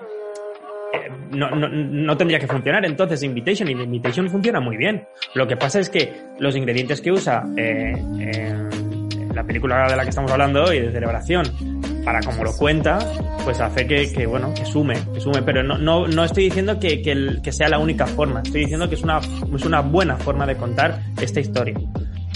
Sí, a ver, no no te voy a decir nada porque porque me vas a ganar. Eh, entonces, pero, pero, pero sí No, que no, creo que... es- está, está, yo, estaba por haciendo por un lado que, es- que al final me ha ayudado a, a matizar, o sea que en el fondo... gracias. No, pero yo, yo, por ejemplo, lo que decía, o sea, no, no creo tampoco que gane, o a lo mejor sí, ¿eh? No lo sé, o sea, tendría que verlo a lo mejor de, de otra manera para saber si gana o pierde. Pero desde luego lo que no hace es perder. O sea, para mi gusto no, no, no pierde de ninguna manera. O sea, aquí es, una, es un claro ejemplo de cómo se puede hacer cine sin tener los recursos, como habéis estado comentando al principio del programa, eh, que, son- que puedes la gente pensar que son necesarios para, para, para hacer una producción. Yo tiendo un Bueno, lazo. pero no... Oye, per- perdona, ¿eh? No, no, digo, yo tiendo un lazo entre las dos cosas que decís y además eh, Rubén creo que también lo ha atendido. Em, efectivamente, em, yo creo que, que, que suma, ¿no? Por eso nos gusta tanto la- los fan footage, ¿vale? Entre muchas comillas. O sea, la gracia de irme muy lejos eh, del proyecto de la bruja de Blair es cómo está grabado, ¿no? Eh, porque también es una forma de contarte esa historia, es- esa historia contada de otra forma quizás no hubiera tenido el revuelo, hubiera tenido la mitificación que tuvo en, en su momento, ¿no? Yo creo que el hecho de eh, que el formato acompañe a la situación es una forma de sumar y evidentemente también concuerdo con Juanan en que seguramente al ser una familia tan recatada, con tantos lujos, con tal, a lo mejor hubiera otra técnica hubiera sido contratar la mejor cámara del momento, planos estáticos, dorados, las luces como muy bonitas y también hubiera creo que funcionado de la misma forma. Entonces, para mi gusto yo creo que, que, que es una buena elección, la elección de utilizar este formato, utilizar este movimiento, pero que evidentemente eh, hay mil formas, que, inclu- que yo soy más corto, pero Thomas es un genio y, y lo hubiera podido tratar de otra forma completamente diferente y hubiera funcionado.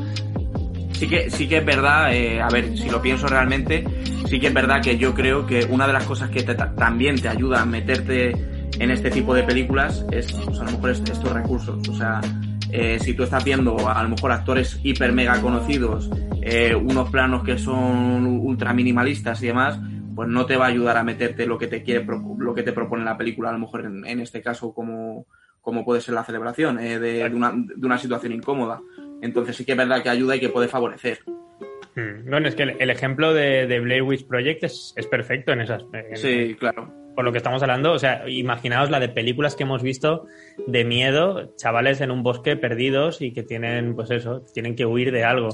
Eso, con The Blair Witch Project, con, con 100 millones de dólares, pues hubiese sido pues una más. Y The Blair Witch Bueno, Project... mira, mira Monstruoso, ¿eh? Mon- Monstruoso es una peli que para mi gusto funciona muy bien y tiene más Sí, se nos ha- Pero, tiene- pero, pero, pero también va un poco de la mano con lo que está contando, porque lo, Sí, sí, sí, sí, sí. se supone que la gracia de ver Monstruoso es que tú te has encontrado una cinta en una ciudad postapocalíptica y dices, coño, ¿y esto quién lo ha grabado? Pues, pues lo pones y lo que, lo que ves es lo último que ha grabado. Y en Blair Witch Project es un poco igual. Si hubiese habido mucho presupuesto, hubiesen habido muchos sustos, muchas imágenes de monstruos o de luces o tal, y el único momento de terror que tienes es, es, es ese final en el que no aparece nada tampoco. O sea, al final limitarse con recursos puede acrecentar mucho en la, en la creatividad, que yo creo que es de lo que habla de Dogma 95. O sea, que la bragueza del ingenio, ¿no? Nos quedamos con esa frase. Exacto, así yo no lo hubiese dicho mejor. Gracias. Sí, sí, sí.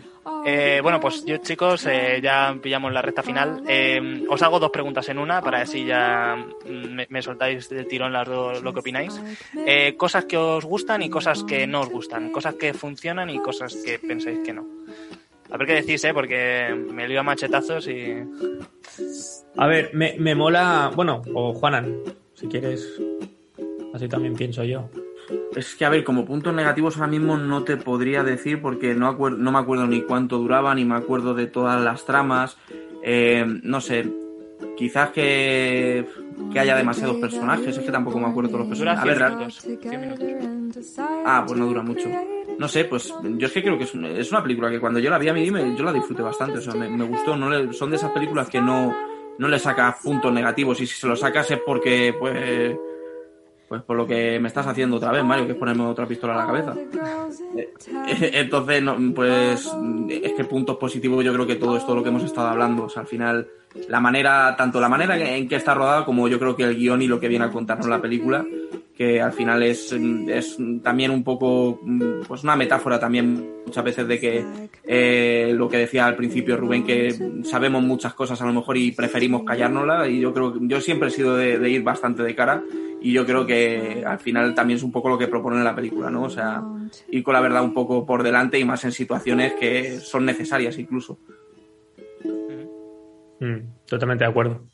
A mí yo no diría algo malo o algo que no que quitaría. Yo diría algo que, que me, que me funciona que me gusta.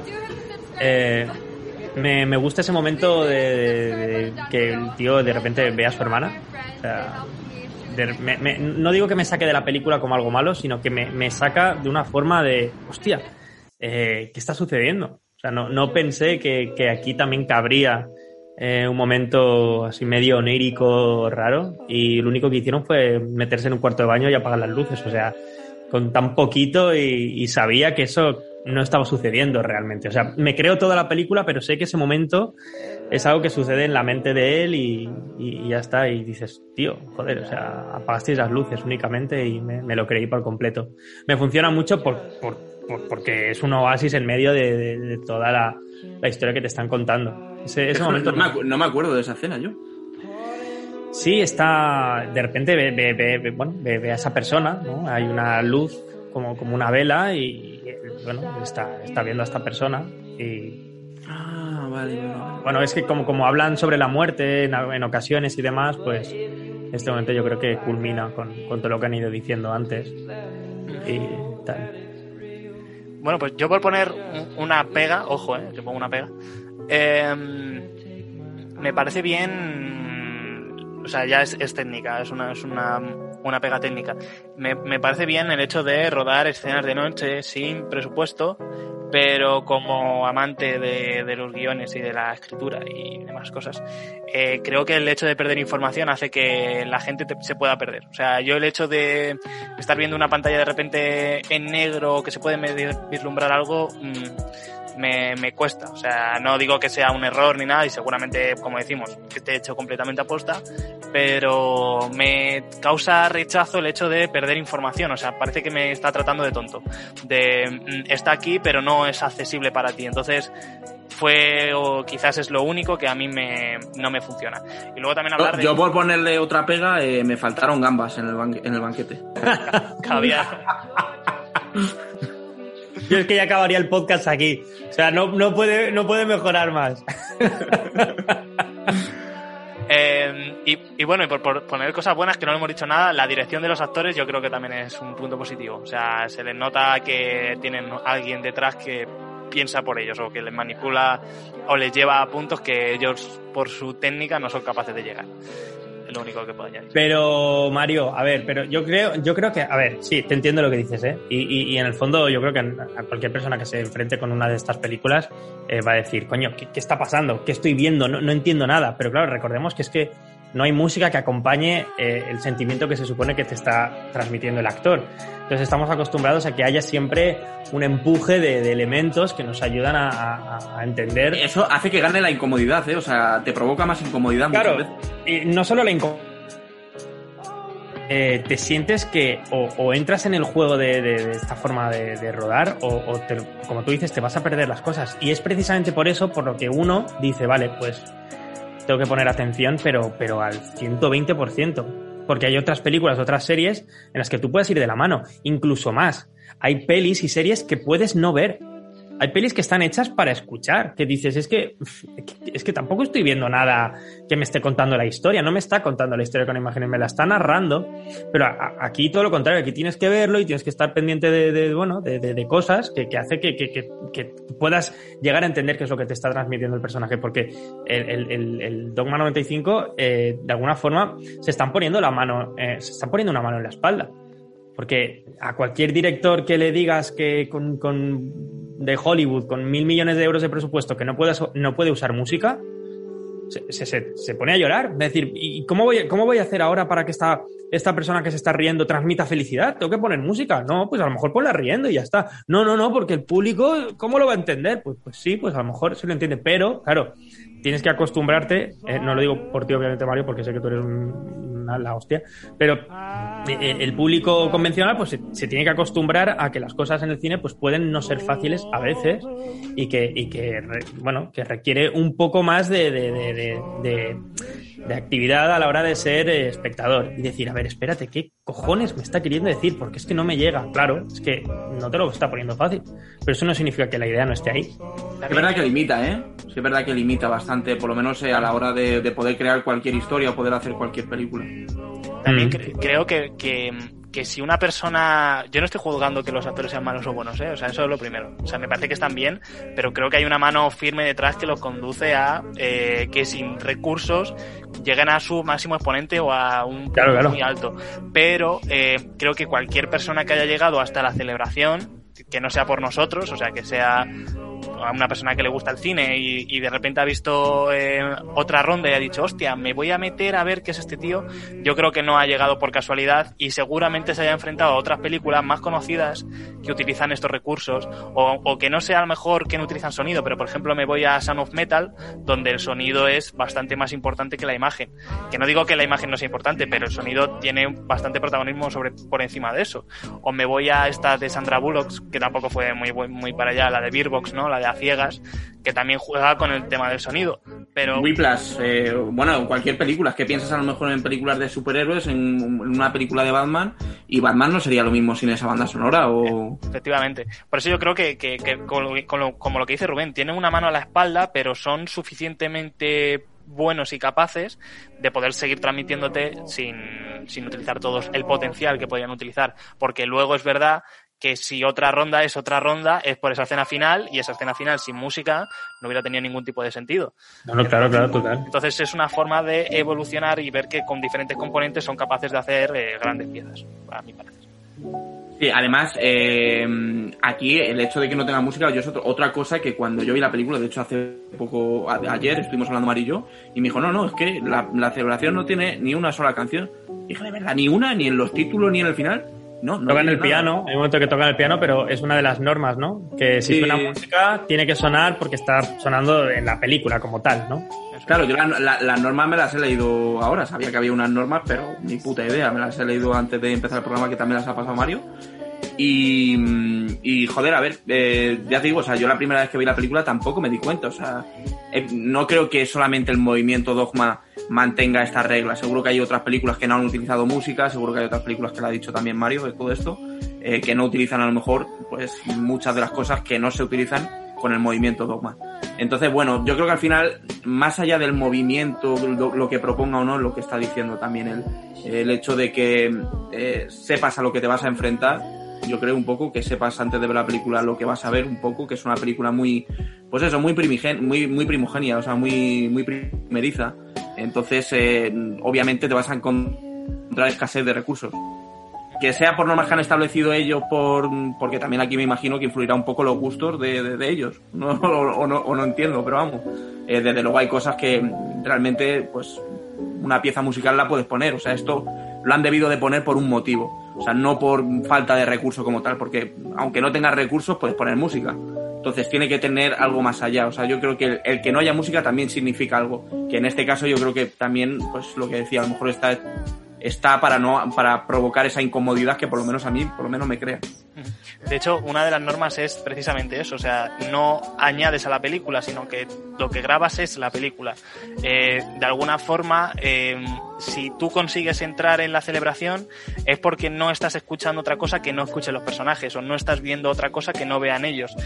Realmente yo creo que ese es el punto clave del dogma, eh, estar dentro de la película porque no hay ningún factor externo que la modifica, porque recordemos que tampoco se puede modificar el color, eh, las luces tienen que ser luces naturales, es decir, luces que estén en el sitio, entonces es una forma de que de entrar en esa película como si fuera algo que te pasa un día que vas por la calle. O sea, nadie va escuchando Nirvana mientras va andando, a no ser que lleve unos cascos, ¿no? O, o ve la, vida de una forma diferente que la ven el resto de personas. Entonces yo creo que esa es la gracia del dogma o, la lectura última que quiero hacer sobre la gracia de, ese movimiento. Que tú estás dentro porque todo lo que están viviendo los personajes lo estás, tú lo estás viviendo con ellos. No tienes información extra, tienes la misma que ellos. Y bueno, lo que decías, eh, Juan, que también es verdad que, que, y lo he dicho al principio, que tanto Thomas como Lars, a pesar de que se han desprendido del movimiento o ya apenas lo usan, siguen teniendo algunos dejes que, que parece o que están sacados del dogma, porque las conversaciones que hay en Anticristo se saltan todas las leyes de, escritas sobre la mirada, ¿no? Porque de repente William Dafoe está a la izquierda, pero de repente está atrás pero a la derecha y el montaje no está un diálogo grabado a la vez, sino que de repente hay un corte en mitad de una frase y te la reanuda. O sea, que siguen teniendo algunas de los componentes que, que, que establecieron hace más de 20 años. O sea, que sigue funcionando realmente el dogma, aunque no de la misma forma que antes.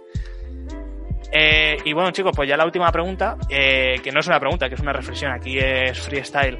Eh, quiero una reflexión vuestra sobre Wittenberg, el dogma, Von Trier o, esta película en concreto. O sea, ¿qué os transmite a vosotros el dogma? ¿Qué os transmite Wittenberg? ¿O qué, qué significa para vosotros eh, esta película? Rubén, que te vea a tope.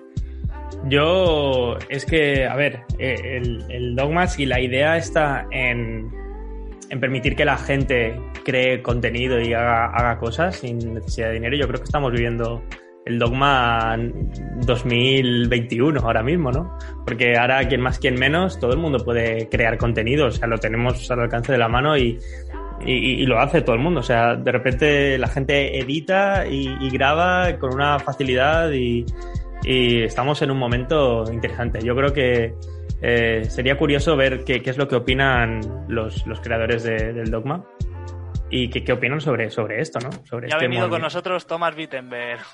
claro. y justo lo teníamos aquí. Pero claro, es verdad, ¿no? ¿Qué, qué, qué opinarán de TikTok? ¿Qué opinarán de, de, de, todas estas vainas, ¿no?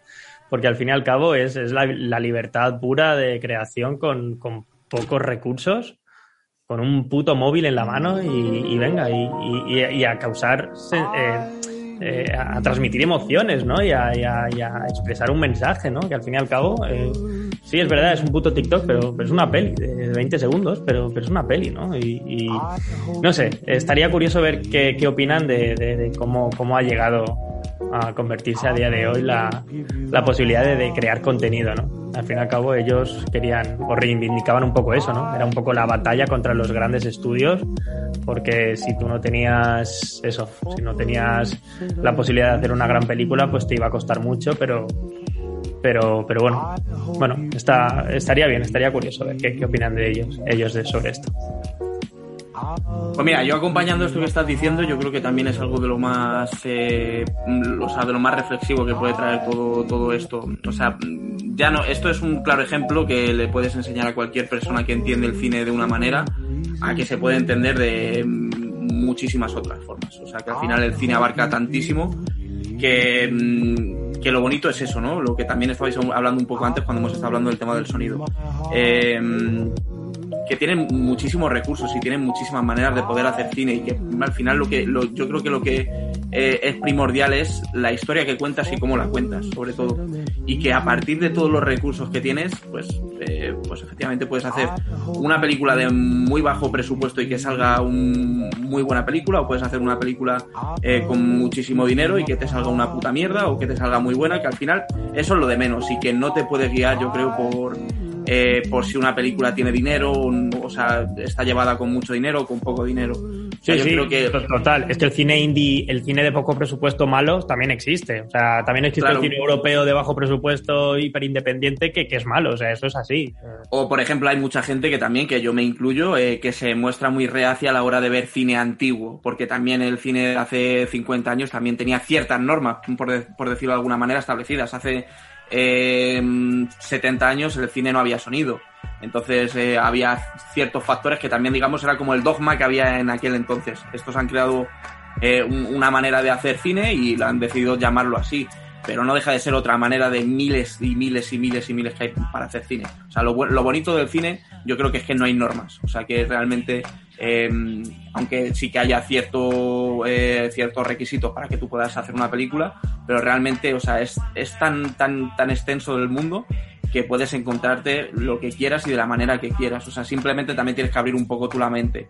O sea, no vale eso de, eh, ah, no, a mí es que me gusta este tipo de películas. A mí no me pongas una película de ciencia ficción o no me pongas una película de terror porque no. O sea, cualquier película viene a contarte unas cosas con las técnicas que tiene y con la manera que han, que han tenido para, para hacer esa película. Y yo creo que al final pues, es una de las cosas más bonitas del cine, ¿no? El, el que se pueda hacer lo que tú quieras y como quieras. O sea, Rubén lo, lo ha dicho, ahora mismo yo creo que la capacidad que tenemos para hacer cualquier cosa, no sé quién, quién fue el director que hizo la película con, con un iPhone, ¿no fue David Fincher? Eh, Damien Chazelle. Damien Chazelle. Mm. Y Fincher, Fin- Fincher no hizo algo también con un iPhone. Bueno, el caso es que, o sea, tú fíjate, o sea, que ya se puede hacer cosas con, con un, un aparato, pues eso, que te puede llevar en la palma de la mano, eh, que lo, ha estado diciendo Rubén, y, pensar todo esto es al final que no hay límites, yo creo, dentro del cine. Es que eso- por, eso, por lo que tú estás diciendo ahora, Juanan, eh, es por lo único por lo que yo podría estar en contra de un movimiento como Dogma. Precisamente ese, que hayan normas. O sea, al fin y al cabo, sí, te, te, te están vendiendo la moto, ¿no? De, oye, que aquí puedes crear lo que quieras, ya, pero, pero no, no puedo hacer según qué cosas. O sea, también en los años 30 había un código de censura, el, el código Hayes, que te limitaba hacer ciertas cosas, que también es cierto que ese código eh, lle- llevó a, a- a unos niveles creativos muy, muy grandes, ¿no? Y también, bueno, pues, pues también salieron cosas, también salieron cosas guays, ¿no? Igual que con, eh, con, el, con Tiburón, Spielberg no tenía recursos para, para poner a Tiburón y precisamente porque, porque el bicho se estropeaba todo el rato, pues dijo, ay, pues ¿y si pongo una música para que cuando salga el tiburón, en vez de salir el tiburón, salga una musiquita. Oye, pues, pues está guay, ¿no? Que, que, que, bueno, que tengas una idea y no, pero, pero te adaptes a, a la situación porque, porque tienes que ser creativo, ¿no? Y, y siempre que haya normas, aunque sean unas normas hiperliberales que te den cierta libertad y cierta creatividad, pero son normas y te tienes que limitar a ellas. Así que es lo único malo que le veo al movimiento Dogma. Eh, es lo que tú dices, al final eh, tiene que ser totalmente libre y, y bueno, pero bueno, no, no le voy a juzgar por ello. Bueno, por, ¡Viva Dogma! por darle un palo, viva, por darle un palo a Rubén, eh, Viva, viva. yo creo que eh, hay muchos movimientos y seguramente haya muchos que ni siquiera le, pondremos nombre y seguramente lo- los hayamos visto al menos una película de cada uno. Entonces, yo creo que la creación de Dogma o tal, más que centrarse en todo el mundo puede hacer cine, eh, te, te dice, mira, con estos 10 pasos, si sigues estos 10 pasos, está dentro de un canon. Y yo creo que el espíritu de Dogma es decir, ser más trascendental todavía, en plan, tienes estos 10 pasos, pero haz lo que te dé la puta gana. O sea, yo creo que eso es el espíritu de Dogma, en plan, somos gente que hemos estudiado cine y que hemos aprendido de los grandes maestros, pero nos ha dado igual. ¿Por qué tú no puedes hacer lo mismo? En plan, imagínate que dentro de 50 años eh, está considerado Thomas Wittenberg como el mejor director europeo de la historia y se estudia Dogma como se estudia actualmente, yo que sé, a, a Fellini. Entonces, yo creo que ahí también va a estar el punto, ¿no? De que haya más movimientos o otra forma de que tu película encaje en otros movimientos cinematográficos y ese creo que realmente es el espíritu de, Dogma. Y a lo que decía Juanan, yo creo que el cine es eh, una sensación, ¿no? Que te tras, algo que te tra o, o, alguien que quiere transmitirte algo, una idea, un mensaje, eh, pero vamos, desde el director hasta los actores, hasta eh, el de iluminación, hasta el último operario, eh, yo creo que quieren transmitirte una sensación o hacerte entrar dentro de un mundo y de una historia con ciertos parámetros. Y yo creo que esto o, o el, la forma que tienes de llegar a Dogma es a través de otras películas que no son parte de Dogma. O sea, yo no me creo que, que, que ya la, la, primera persona que se interesa al cine eh, es porque ha visto eh, películas de Lars von Trier y de Thomas Wittenberg sobre Dogma y no conoce a otros grandes directores, eh, pues eso, Spielberg, Tarantino, Scorsese, David Fincher, quien sea. Entonces yo creo que, que está en, en, que las personas que llegan hasta Dogma llegan con una idea abierta, con la mente abierta, para saber que se está enfrentando a algo que no antes visto o visto de otra forma. Entonces, eh, creo que pocas personas pueden ser reacias a este tipo de cine porque el público que llega a ellas es tan exquisito o tiene tanta formación en cuanto al cine, o sea, me refiero a que ha visto muchas películas, que no le repulsa la idea de enfrentarse a algo nuevo. O sea, mmm, por ejemplo, irme también a un, director eh, que hemos hablado de antes, danés. La persona que haya visto eh, Neon Demon, eh, pues habrá quedado un poco chocante al hecho de, mm, es una película que apenas tiene diálogo, que es muy visual o es muy tal, pero si entiendes las reglas que maneja Nicolas Winding Refn y te gusta de Neon Demon, pues disfrutarás mucho más Solo Dios Perdona o entraste a lo mejor mm, a ver Nicolas Winding Refn por Drive y de repente te ha abierto un mundo y, y has encontrado el, el, director de tu vida y por eso yo creo que todos tenemos un director eh, comercial y un director que no lo es tanto, ¿no? Porque a Rubén seguro que le, le, encanta Spielberg, pero también le encantará a lo mejor dentro de cinco años cuando vea todo Thomas Wittenberg también le encanta.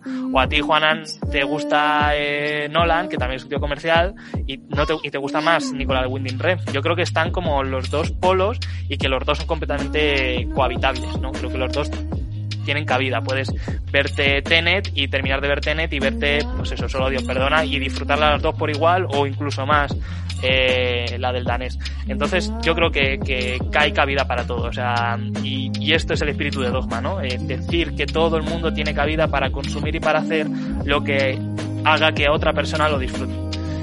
No sé si me he enrollado mucho, ha quedado claro, pero yo... Bravo, bravo, bravo. No, no, a ver, si es que en el fondo es cierto, no, no tiene por qué haber batalla. Al fin y al cabo, eh, precisamente gracias a las grandes productoras a, a, que hagan taquillazos con películas que pueden ser de dudosa calidad, pero que hacen taquillazos, precisamente esas productoras son las que luego ayudan a, a, a producir otras películas más pequeñitas. Así que todo forma parte de, de, bueno, de la maquinaria del cine y no, no, podemos prescindir de las grandes para tener solo pequeñas, porque, porque no, sería, sería imposible. Al final tienen, tienen que coexistir las dos. Es un conglomerado, exactamente.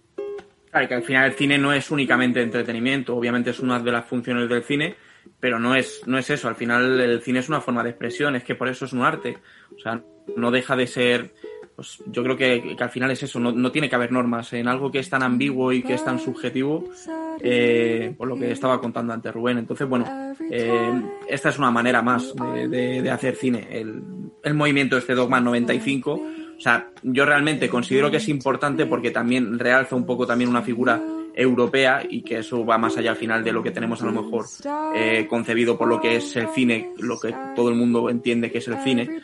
Entonces, eso es algo bueno también que yo le veo al movimiento Dogma. Pero no es algo, a mí sinceramente, o sea, yo es que esto del cine que hacía este o el cine que hacía alguno, o sea, obviamente te vas a influenciar siempre por las cosas que ves, pero yo no, o sea, yo no creo que eh, la función del cine sea estudiar autores o estudiar a directores. Yo creo que es la función sería estudiar películas. O sea, películas de manera, digamos, eh, independiente. O sea, no es más lo que una persona quiere hacer, sino lo que la película te quiere transmitir o lo que tú entiendes por ver, al ver esa película. O sea, porque al final la película efectivamente tú la puedes ver de una manera y hay recursos que vas a saber que están ahí bien, ahí están, están metidos, pero te va a significar una cosa y a mí me va a significar otra. Entonces, bueno, eh, yo creo que es más eso, ¿no? La, la, la esencia del cine en general, no de, de crear un modelo y regirnos siempre por ese modelo y a ver qué sale. O sea, al final tiene que haber de todo siempre. O sea, tiene que haber películas de Star Wars y tiene que haber este tipo de películas. Exacto, yo, yo creo, y creo que es un problema, y ya creo que con esto podemos acabar, bueno, no sé que tengáis más cosas que decir, eh, creo que hay una, ahora ya para hablar de un tema un poco diferente, hay un problema en cuanto al estudio del cine como tal, porque siempre, quieras o no, eh, si estudias una obra va a estar ligada a un nombre. Aunque sea algo completamente secundario, pero si te ponen ocho y medio, sabes que es de Fellini y es una gran película y la tendrás que estudiar, pero Fellini tiene otras grandes películas y se va a ver que de ocho y medio tiene influencia de otras 200 o Stanley Kubrick mm, vas a ver la chaqueta metálica y vas a ver la misma mirada que hay en la naranja mecánica o que tiene Jack Nicholson en el resplandor. Y al final yo creo que ese es el problema. Y, y concuerdo con Juanan. Creo que se deberían estudiar las obras y entre ellas las obras a lo mejor de un movimiento cinematográfico como es Dogma porque compartirán más cosas que el resto de la filmografía de Thomas Wittenberg.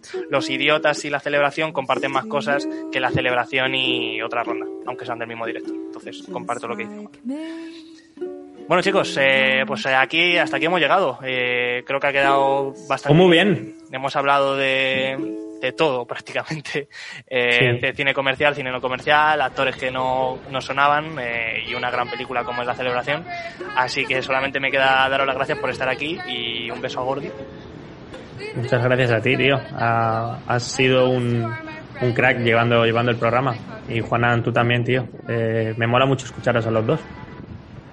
A mí también, y encantado de este programa y enhorabuena a Mariette que se le ha currado mucho y que espero que él haya quedado como, como él hubiera fantaseado antes de empezar a hacerlo. Ha quedado mejor de lo que esperaba, o sea que... Mejor, mejor.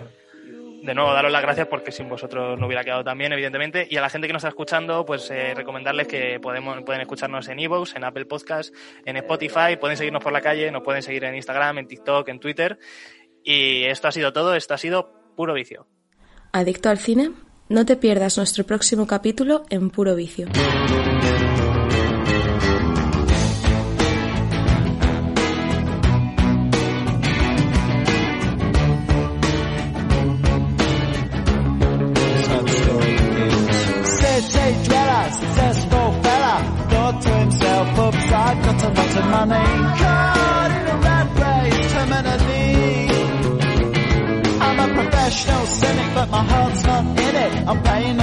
The of living life at the limit.